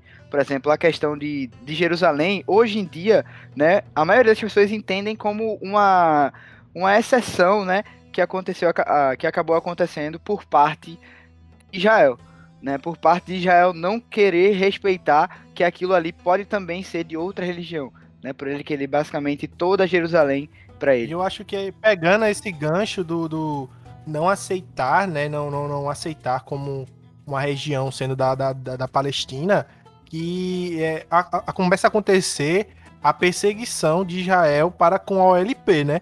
Que começa a intensificar essa busca contra esse grupo que a gente pode considerar, que era considerado na época um grupo terrorista. A OLP eu não. Eu, eu e boa parte da academia não. Eu, eu ia falar isso também. A OLP, ainda assim, é por, por que a gente acha, acha isso, né? Porque a OLP, ela ainda pensava, ela cogitava uma possibilidade de partilhar. Partilhar terras, de dividir de uma forma melhor. O Hamas, que é o grupo que surgiu, né, que tá famoso agora nos noticiários, ele não cogita nem essa possibilidade. Para ele, a gente- as pessoas têm que. As pessoas não, os palestinos têm que expulsar os israelenses e pronto, acabou-se. Não tem a possibilidade da gente conviver junto, não. Não tem a ideia mínima de, de partilha. Isso que as pessoas classificam justamente essa parte do extremismo, né? De um grupo mais radical e acabam cunhando o termo de terrorista. Já a OLP é meio dif- por isso que a OLP acaba sendo meio difícil de classificar assim, por causa dessas questões. Só pra ficar no exemplo, é, é bem por aí, André. Só, pra ficar no exemplo, quando o Hamas toma a faixa de Gaza, é todo e qualquer judeu que ali vive é expulso. Então, veja, é, não há não há minimamente a tratativa. E isso eu não tô dizendo porque eu quero, porque eu quero considerar o Hamas enquanto terrorista. Não é porque eu tô querendo fazer isso. É porque no próprio artigo de constituição do Hamas está explícito isso. Não há condições de aceitar, por exemplo, uma trégua permanente com Israel. Está colocado lá no artigo é, constitucional é, do Hamas que só vão parar no momento em que Israel tiver sucumbido, sucumbido ao caos. Então é por conta disso que as Nações Unidas, que os Estados Unidos, que a Inglaterra, que a França, que a Holanda consideram o, o Hamas enquanto grupo terrorista. Tá certo? É, eu vou fazer aqui o outro lado, só pra gente não ser cancelado de vez também, e porque também é, e porque é importante. É, a questão de Israel é que ela sempre se preocupa com a política internacional. Ela sempre se preocupa com, ó, o que a gente tá fazendo, né, não pode soar mal para os outros países, até porque muita gente tá do nosso lado. Então, até os dias de hoje isso funciona, né? E, e isso é o que os palestinos fa- falam, né, muitas vezes que Israel acaba enganando. Por quê? Na teoria ela tem um discurso de partilha, mas na prática, né, tem o que a gente chama dos assentamentos, né, que Israel acaba criando em várias áreas, inclusive na faixa de Gaza, né? Você não sai da faixa de Gaza sem Israel estar tá olhando, né? Israel está supervisionando todos os territórios da Palestina, né? Que no momento a gente pode falar, né, da questão da Cisjordânia e da faixa de Gaza, que acaba entrando como esses principais. Então ela está sempre olhando, ela está sempre vigiando, né, tudo o que está acontecendo e ela muitas vezes também está invadindo né, aquelas partes.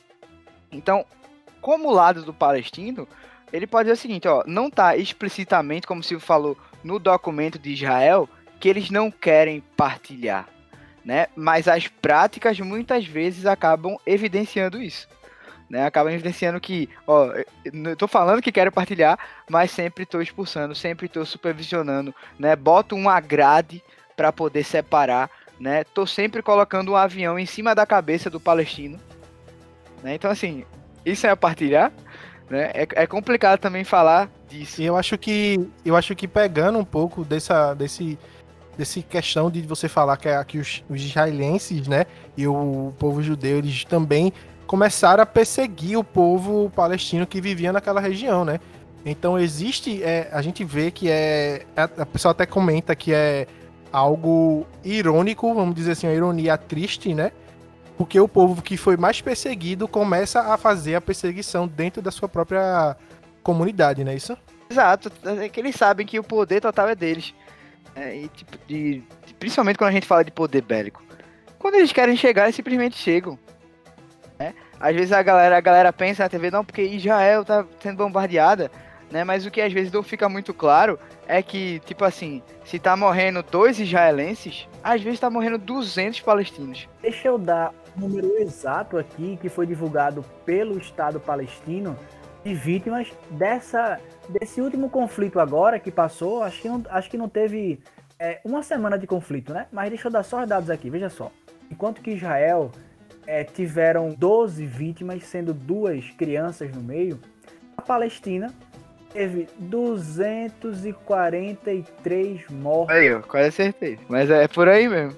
Sendo mais de 100 pessoas civis. 63 crianças. Não, eu só ia dizer que eu vi também que somando, né, crianças e mulheres passou mais de 100. Eu queria saber de vocês, né, que vocês falassem um pouquinho, né, sobre a questão desses últimos acordos que foram feitos, né, por exemplo, o de, o de Oslo, né, que foi um acordo ali entre Israel e a OLP para tentar manter uma paz frágil, né, em si. E, e, e, a questão desse antes desse acordo, né, e durante esse acordo assim aconteceram as infitadas, né? Porque como a gente estava comentando aqui, é, o povo palestino estava sendo perseguido, o povo palestino estava sendo rechaçado, mas os grupos terroristas que ali existiam não iam deixar barato, né?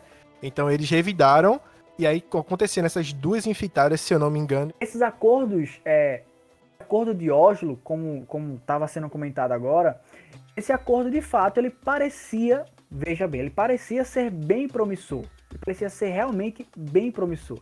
Porque como, como, como foi comentado, o acordo de Oslo, que ele foi que ele estaria para ser assinado em 1993, né, ele envolvia a OLP e ele estava começando a se encaminhar com Israel. Só que aí a questão, a, aí a questão é o seguinte, ó, só para vocês tenham ideia do quão bem encaminhado eles estavam. Os líderes da OLP e de Israel já, já tinham chegado até apertar as mãos.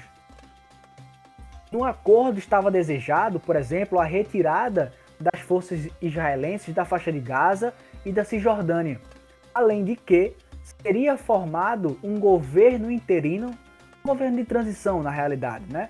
É, na Palestina, para que fosse montado, portanto, um Estado palestino de fato. Assim como já tinha sido formado um Estado israelense. Então, estava tudo bem encaminhado. Mas observe, olha aí o ponto que entra em questão. O Hamas tinha em sua constituição o quê? Que não poderia entrar em paz permanente com Israel. E esse acordo aqui basicamente selava essa paz permanente. Porque se Israel retirasse suas tropas da faixa de Gaza e da Cisjordânia e se mantesse em paz quanto a esse governo de transição palestino para a formação do Estado palestino de fato, se isso tudo fosse mantido, a paz estaria selada. Aí entra o Hamas, aí entra as infintadas. Foram mais de 60 ataques suicidas dentro de Israel. Dá para sentir o caos disso. Quando Israel começa a ser basicamente dia sim, dia não, é alvo desses ataques, assim como também a OLP sofreu muito com a pressão do Hamas e de outros grupos, esse acordo começou a dar para trás. E quando esse acordo começa a dar para trás, o Hamas ele cresce. Porque o Hamas percebe que ele não é só um grupo é, radical. Ele é um grupo radical que possui influência, que possui força e que através de suas ações ele consegue determinar as regras do jogo. Aí o Hamas cresce. E aproveitando esse fim, né? Estamos chegando mais próximo da, da atualidade. Eu queria saber como é que está hoje aquela, aquela região como é que está essa divisão geográfica e a questão dos apoios, né? A, a, eu li também que a OLP ela foi é, rebatizada, né? Ela tem um outro nome, ela passa a ser agora Autoridade Nacional Palestina, né? E ela é reconhecida pelo, pelos, pelos Estados Unidos. Então, eu queria saber, assim, como é que está hoje essa situação? A gente está vendo que ainda está tendo conflitos, né? Ontem eles selaram um acordo, né, de paz, mas o acordo está bem tênue.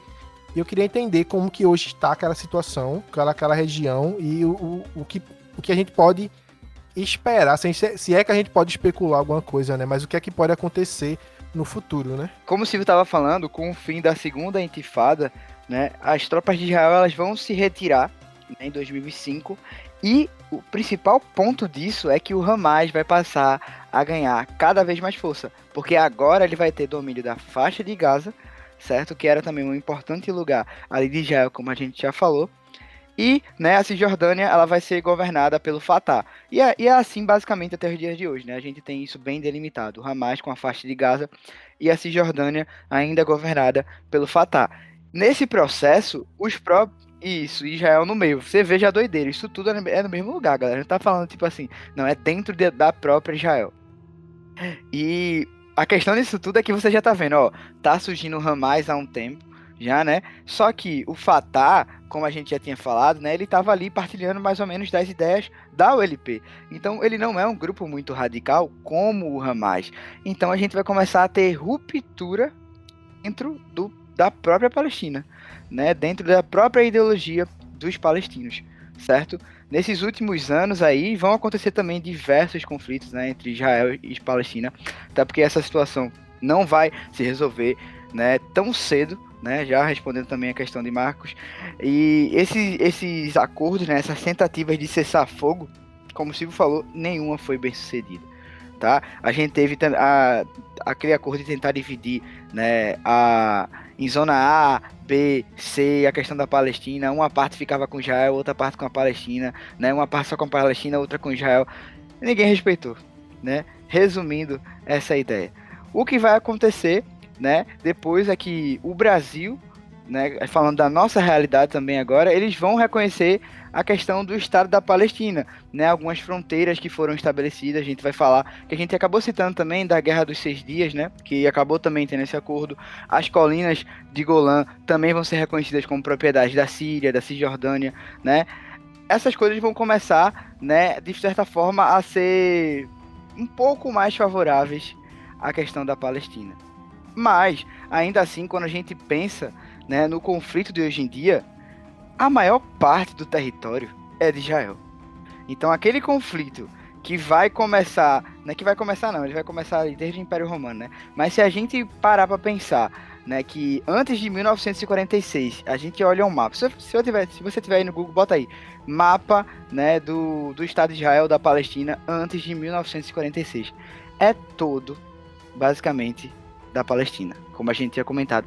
E se você olha hoje basicamente os únicos lugares de resistência que a gente vai ter, né, pontos de palestinos, vai ser a faixa de Gaza que está ali governada pelo Hamas, né, aquele grupo mais radical, e a questão da Cisjordânia, que ali vai estar tá pelo, pelo grupo Fatah.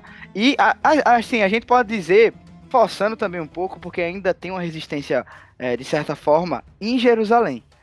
É, aquela parte oriental ali de Jerusalém, que era para ser a Palestina, né, que Israel, como a gente estava falando, não respeitou, né, a gente falando dessa questão de partilhar, mais um exemplo disso, ainda tem também uma certa resistência ali, né, em Jerusalém, em Jerusalém Oriental. Agora, o André, eu ainda pioro essa situação toda, porque dentro da Cisjordânia tem uma complicação.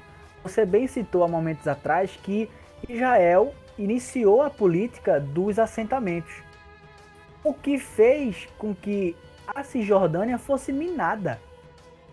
A gente usa o conceito de ilha, por exemplo, para falar a Cisjordânia.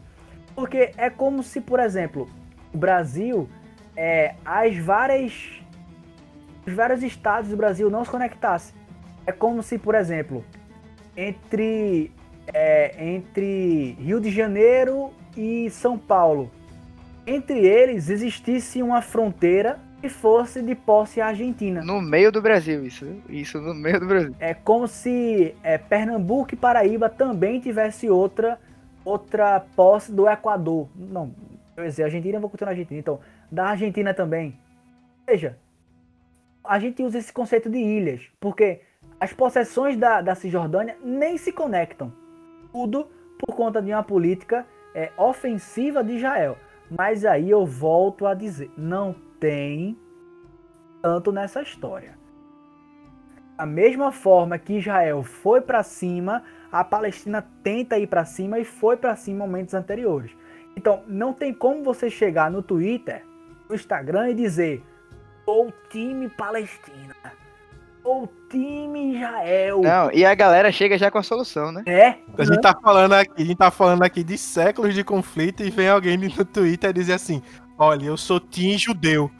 Eu sou Team judeu porque os judeus eles foram muito perseguidos. A gente sabe disso, é fato, é histórico.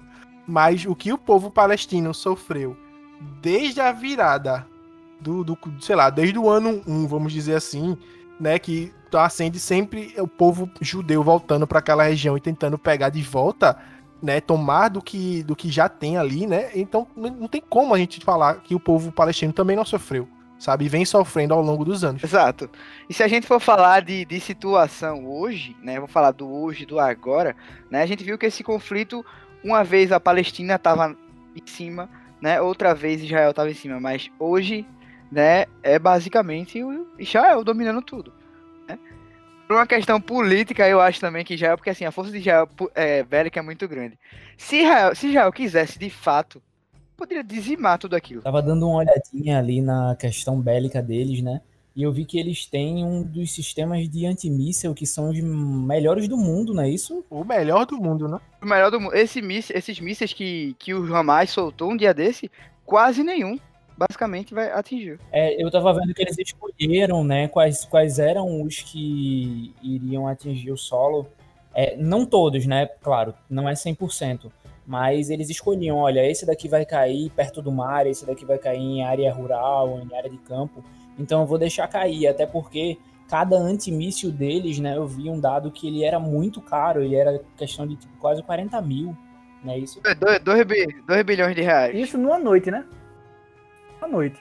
Só que é, é justamente por isso, esse domo de ferro, né, que é o sistema de, de antimíssel de Israel, ele é muito poderoso. Olha, a eficácia de um domo de ferro é 95%. Meu filho, de 100 mísseis que a, Palest... que, que a faixa de Gaza lançava, apenas 5 caíam em Israel. E era 5, como o Léo disse, é, os 5 escolhidos para cair. Né? Que, que não teriam uma, uma, uma, uma, grave lesão à comunidade, à comunidade é, israelense. Tanto é que 12 pessoas apenas faleceram nesse conflito. Claro, são 12 vidas, são 12 sonhos, mas em detrimento da Palestina, que foi 243, Israel saiu muito no lucro. Aí a gente, a gente já percebe, né, toda aquela, aquela reflexão que a gente vem fazendo dos, dos investimentos, dos apoios que Israel recebeu, e tudo isso vai refletindo nos dias de hoje, né? Esse processo histórico, né, que foi defasando basicamente o território palestino, né, de tecnologia, de investimento, né, a economia, e tornando cada vez o, o Estado de Israel algo maior. Mas você vê que assim, discrepante, né? Todo esse investimento, historicamente, ao longo do processo, foi fazendo a diferença gigantesca que a gente vê nos dias de hoje. Isso. E aí, pessoal, só para que vocês não fiquem na, na, na sede, entender o porquê desse conflito é, de semanas atrás, né? O porquê especificamente desses conflitos agora, trago agora para vocês os motivos reais, né? Vejam só. Primeiro, é, a gente até tava brincando com isso aqui, que foi uma piada, né? mas que realmente aconteceu. É a famosa ordem de despejo das famílias árabes de, de Jerusalém Oriental. E os, os árabes não apresentassem é, um documento físico de que, na, na, verdade, mesmo ele apresentando esse documento físico que moravam ali antes de 46, se um judeu chegasse e dissesse, ó, eu morava aqui, apresentasse um documento, era autorizado o despejo desse árabe. Era autorizado na tapa, na justiça. Mas é o que André disse.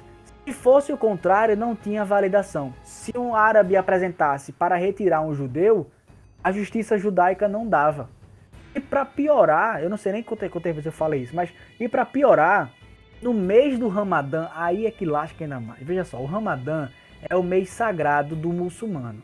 É o mês onde, o, na verdade, é o tempo, né, onde o muçulmano ele faz um jejum, um jejum e se dedica ainda mais às suas orações a Allah, né? e também às intenções para o mal, né? Que é, que é o Deus, que é o Deus do islamismo, né? Deus, o Deus é Allah e o Maomé que é o profeta, só pra galera entender aí. Então, no mês do Ramadã, as pessoas que moram próxima a, a, a Jerusalém Oriental vão para a famosíssima mesquita que a gente já vinha comentando, que é a Al-Aqsa. Nessa ida para lá, basicamente no último, último dia do Ramadã, quando os muçulmanos estavam indo para lá, a polícia israelense proibiu proibiu a ida desses muçulmanos para a, a mesquita. E aí gerou um conflito muito sério, porque os muçulmanos não abriram mão de rezar na mesquita e de professar sua fé. E a polícia israelense pouco se lixando, é, voltando àquela discussão que a gente estava fazendo, de não se importar, de cagar e andar para a fé alheia. E dizer, ó, oh, tô nem aí, é isso, eu quero, foi tapa, foi muito tiro e o pior, Aí mais uma vez o pior.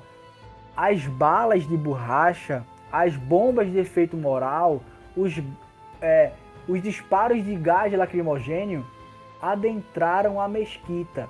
Isso. Agora, é, só que tô, tô nesse assunto, Silvio, eu vou ser cancelado agora, mas vamos dar opinião também. É o seguinte, a gente falou várias vezes aqui dessa questão do extremismo. Boa sorte, irmão. Boa sorte, né? não, não, vai ser, vai ser tranquilo. Não, eu tô dizendo o seguinte, a gente falou várias vezes do extremismo do Hamas aqui. Mas, isso que tudo que tá acontecendo aí, que Silvio acabou de citar, esse acontecimento, como é que você encara isso? Uma pessoa, um povo que queria apenas expressar a sua religião, vai ser recebido com bomba, com polícia, né? Eu deixo o questionamento de tipo assim, como é que você classifica isso? Será que você não classifica também como uma atitude extremista por parte de Israel? Ou o extremismo também só vem do lado dos muçulmanos? Né? É bom que a galera também faça a reflexão, porque às vezes parece que é só o islâmico que também tem um ato terrorista, é só o islâmico que joga bomba, né? Mas se o cara lá tá fardado de policial, respondendo por um estado que não é um grupo, que não é uma organização, ele não tá praticando terrorismo também? Será que o próprio Estados Unidos também não praticou o terrorismo ao ponto que começou a pois se é. influenciar é. nas questões de Israel? Então, tudo, galera, vai depender do ponto que você esteja do olhando. ponto de vista, né? Exatamente. É bom que, isso, que vocês fiquem claro. É uma questão, como a gente comentou no começo, polêmica, é. delicada. É, é, algo que não existe, assim, uma verdade absoluta. A gente já falou isso desde o começo. É, ambos os lados têm seus erros, tá? É, eu, eu, a, gente, a gente consegue entender a motivação deles de quererem ter a sua terra. A gente não pode negar isso, né? Porque um povo tem a sua terra, que um povo tem o seu lar. Mas a gente não entende, a gente não consegue aceitar, moralmente falando, que situações como a que vocês comentaram agora no final, de que, tipo, de Israel não aceitar a, a, a que uma religião diferente da sua majoritária seja pregada dentro do seu país, né, ali nos, seus, nos limites do seu território. A gente também não pode aceitar que um, um, um grupo é, radical terrorista como o Hamas é, pregue uma, o fim, né, o extermínio do Estado de Israel. Essas coisas morais a gente não tem como aceitar. A gente entende a, a, a, busca pela sua moradia, pela sua nacionalidade, isso é de fato reconhecido, mas um conflito como esse, ele tende a não ter fim, porque a gente falou no início, a região ali, principalmente de Jerusalém, é uma região que é considerada por ambos os grupos como um lar sagrado. E se a gente for colocar o terceiro grupo, que seriam os cristãos, então entra um pouco mais de peso, ou seja, a, a, a gente falou aqui sobre os países quererem colocar a região de Jerusalém como sendo um território mundial, ou seja, não tem pátria, não existe pátria ali, mas não tem como a gente fazer isso, sabe? Eu, eu, eu não, não consigo ver hoje, analisando do ponto de vista geopolítico e do ponto de vista religioso na, na região, como fazer essa, essa retirada de Jerusalém, de Israel ou da Palestina, porque para aquele povo é como se fosse o Cristo Redentor. Logicamente, a gente está falando aqui de forma bem chula, né?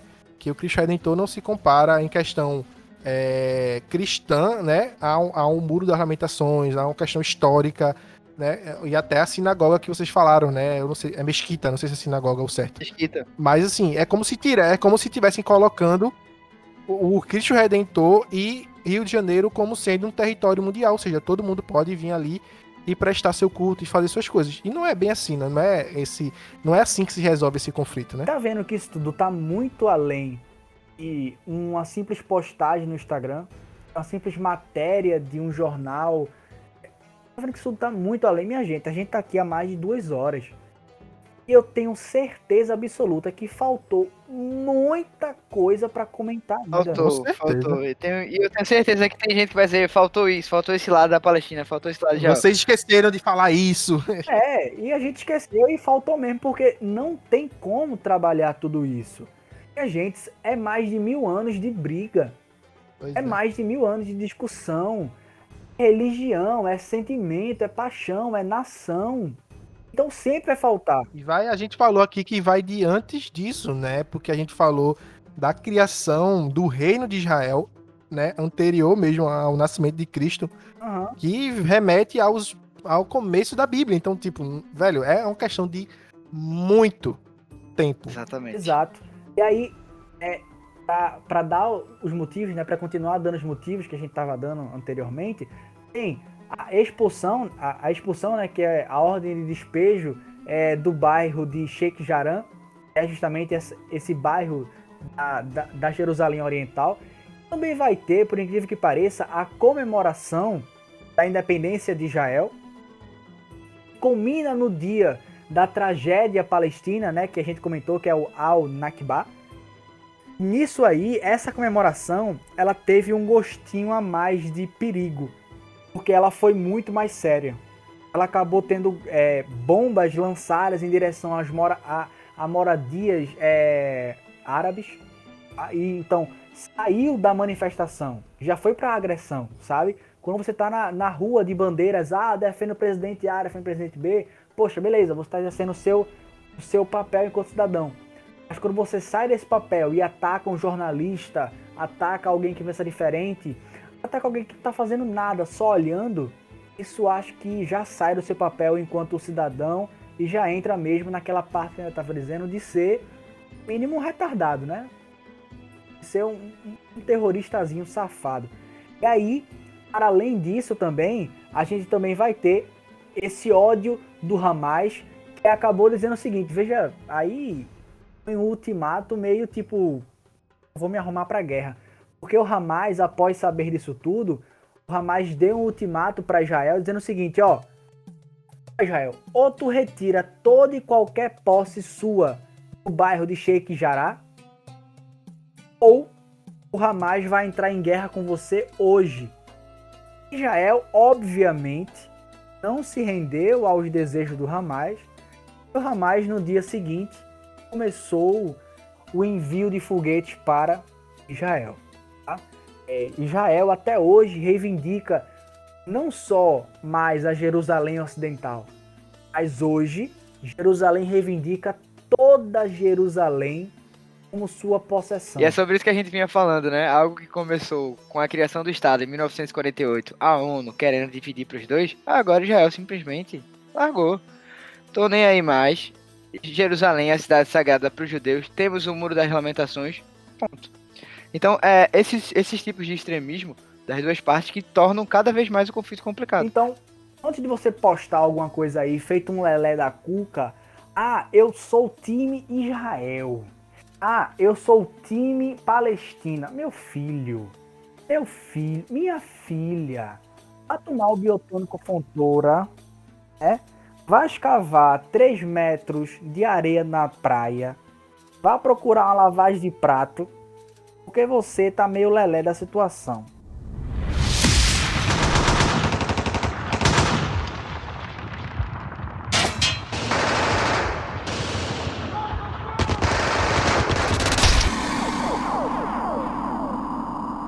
E pessoal, a gente agradece demais, imensamente essa participação de vocês aqui no Hyperativo Cast.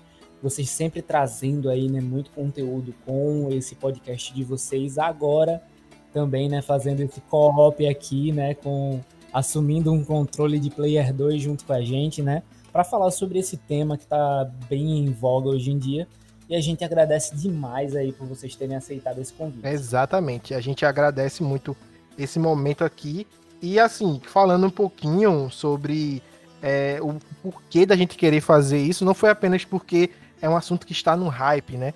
Mas é porque é um, um, um a gente gosta de história, tanto eu quanto o Léo, né? A gente sempre quer saber um pouco mais, sempre quer entender e dar esse espaço para que vocês, como historiadores, né, como podcasters também, venham falar e divulgar um pouquinho para a galera, né? A gente agradece imensamente. E agora abrimos espaço para suas palavras finais, suas considerações, fazer aquele merchan do Oxe História. Fiquem liberados aí, galera. O Oxe História é uma página linda, cheirosa, gata, moderna e que passa, obviamente, produtos Ivone. É, e a gente tem autoestima, tá? Não estamos mais comercializando puro voodoo, como os ouvintes aí já estão sabendo do Oxe História. Se você não sabe, se você não sabe, corre lá pra saber também, tá? Quem pegou a referência já pegou.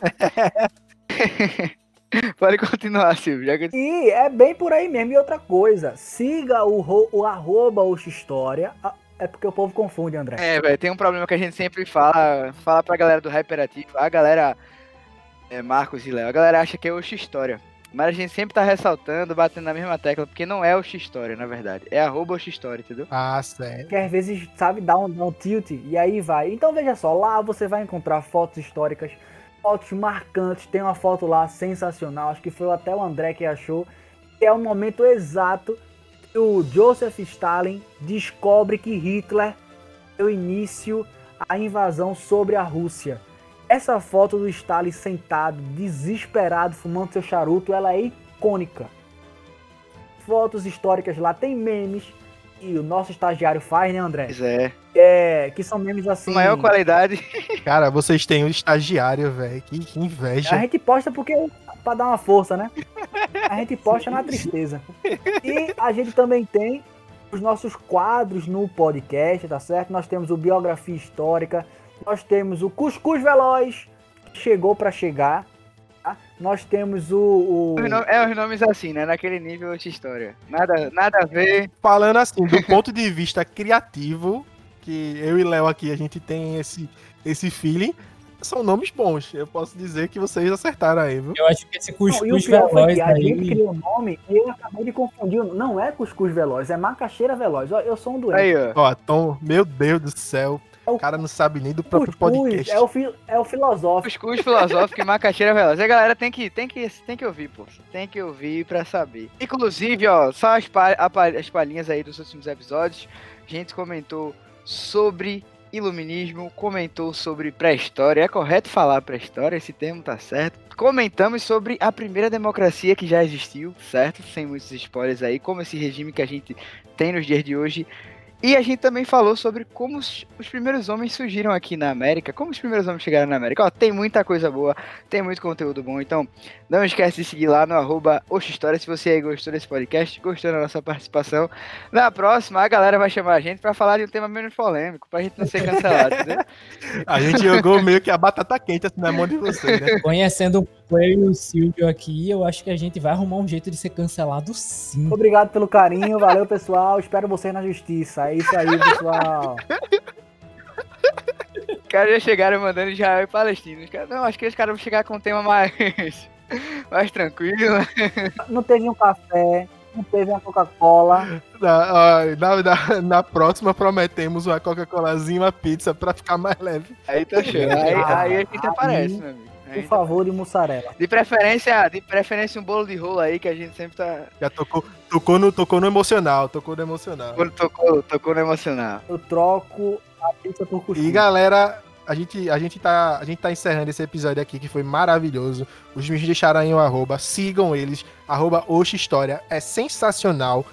É, pode procurar também todas as plataformas aí, como eles falaram, de podcast, de áudio, que vocês vão encontrar. E Leozinho, tem mais alguma coisa para comentar? Sim, lembrando, o link tá na descrição aqui desse, desse episódio, certo? Onde você estiver, é só você descer um pouquinho, você vai ver tanto o link do arroba dos meninos para você seguir eles no Instagram, como também um link onde você vai poder ir direto para a página do podcast deles para também os prestigiar e seguir, né? Vamos levar essa comunidade hypada também para o arroba Puxa História. Exatamente. Sem mais delongas, Leozinho, vamos para os anúncios finais? Vamos. Hyperativo Cast, podcast multimídia. E Leozito, está acabando o nosso episódio de hoje. Né? Esse episódio maravilhoso, cheiroso, formoso e também trabalhoso. e temos alguns avisinhos finais também para vocês, tá? Para vocês ficarem mais por dentro do que está acontecendo aqui no hype. Bom, é isso aí mesmo, pessoal. Você gosta do que a gente está fazendo, desse nosso conteúdo? Quer nos prestigiar de alguma forma por todo este trabalho que estamos fazendo para trazer vários conteúdos para este mundo maravilhoso da Podosfera? Considere tornar-se um parceiro e apoiador do Hyperativo Cast. Você pode nos apoiar através da plataforma Apoia-se, a partir de apenas R$ reais é um, uma coxinha que você compra, não dá nem pro Guaraná. Pastelzinho de frango. É, um pastelzinho de vento, né? Aquele que é mais vento do que coisa. Mas assim, a partir de 5 reais você já começa a desbloquear várias recompensas muito bacanas, cheias de conteúdos exclusivos, é, até episódios extras, tá certo? Não quer se tornar um apoiador? Tudo bem, tá tudo certo. Você pode também nos apoiar de outras formas, como, por exemplo, fazer alguma doação de qualquer valor, certo? Para o nosso PicPay, que também é o arroba HyperativoCast. Ou também pode nos mandar um Pix, a gente agradece muito. Exato. Você pode nos enviar um Pix para a nossa chave do e-mail, o hyperativocast.gmail.com. E você pode estar doando qualquer valor, não é mesmo, Marco? Qualquer valor aquilo que o seu coração quiser. A gente tem feito o máximo que a gente pode para entregar um conteúdo de qualidade para vocês, bem a tempo, para que vocês se mantenham escutando sempre o Hyperativo ou até mesmo o Hypedex. E você demonstrando para a gente o seu apoio, isso incentiva a gente a continuar a fazer mais e até fazer mais coisas.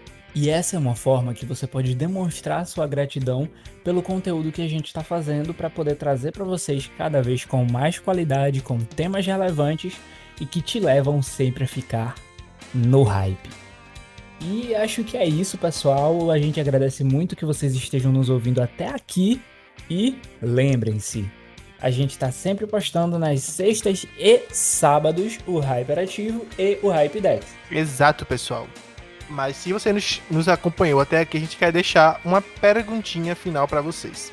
O que é que vocês acham desse conflito de Israel e Palestina? Você pode mandar pra gente através do nosso e-mail, é o hyperativocast@gmail.com. É isso, pessoal. Falou, pessoal. Tchau, tchau. Até a próxima. Tchau, tchau.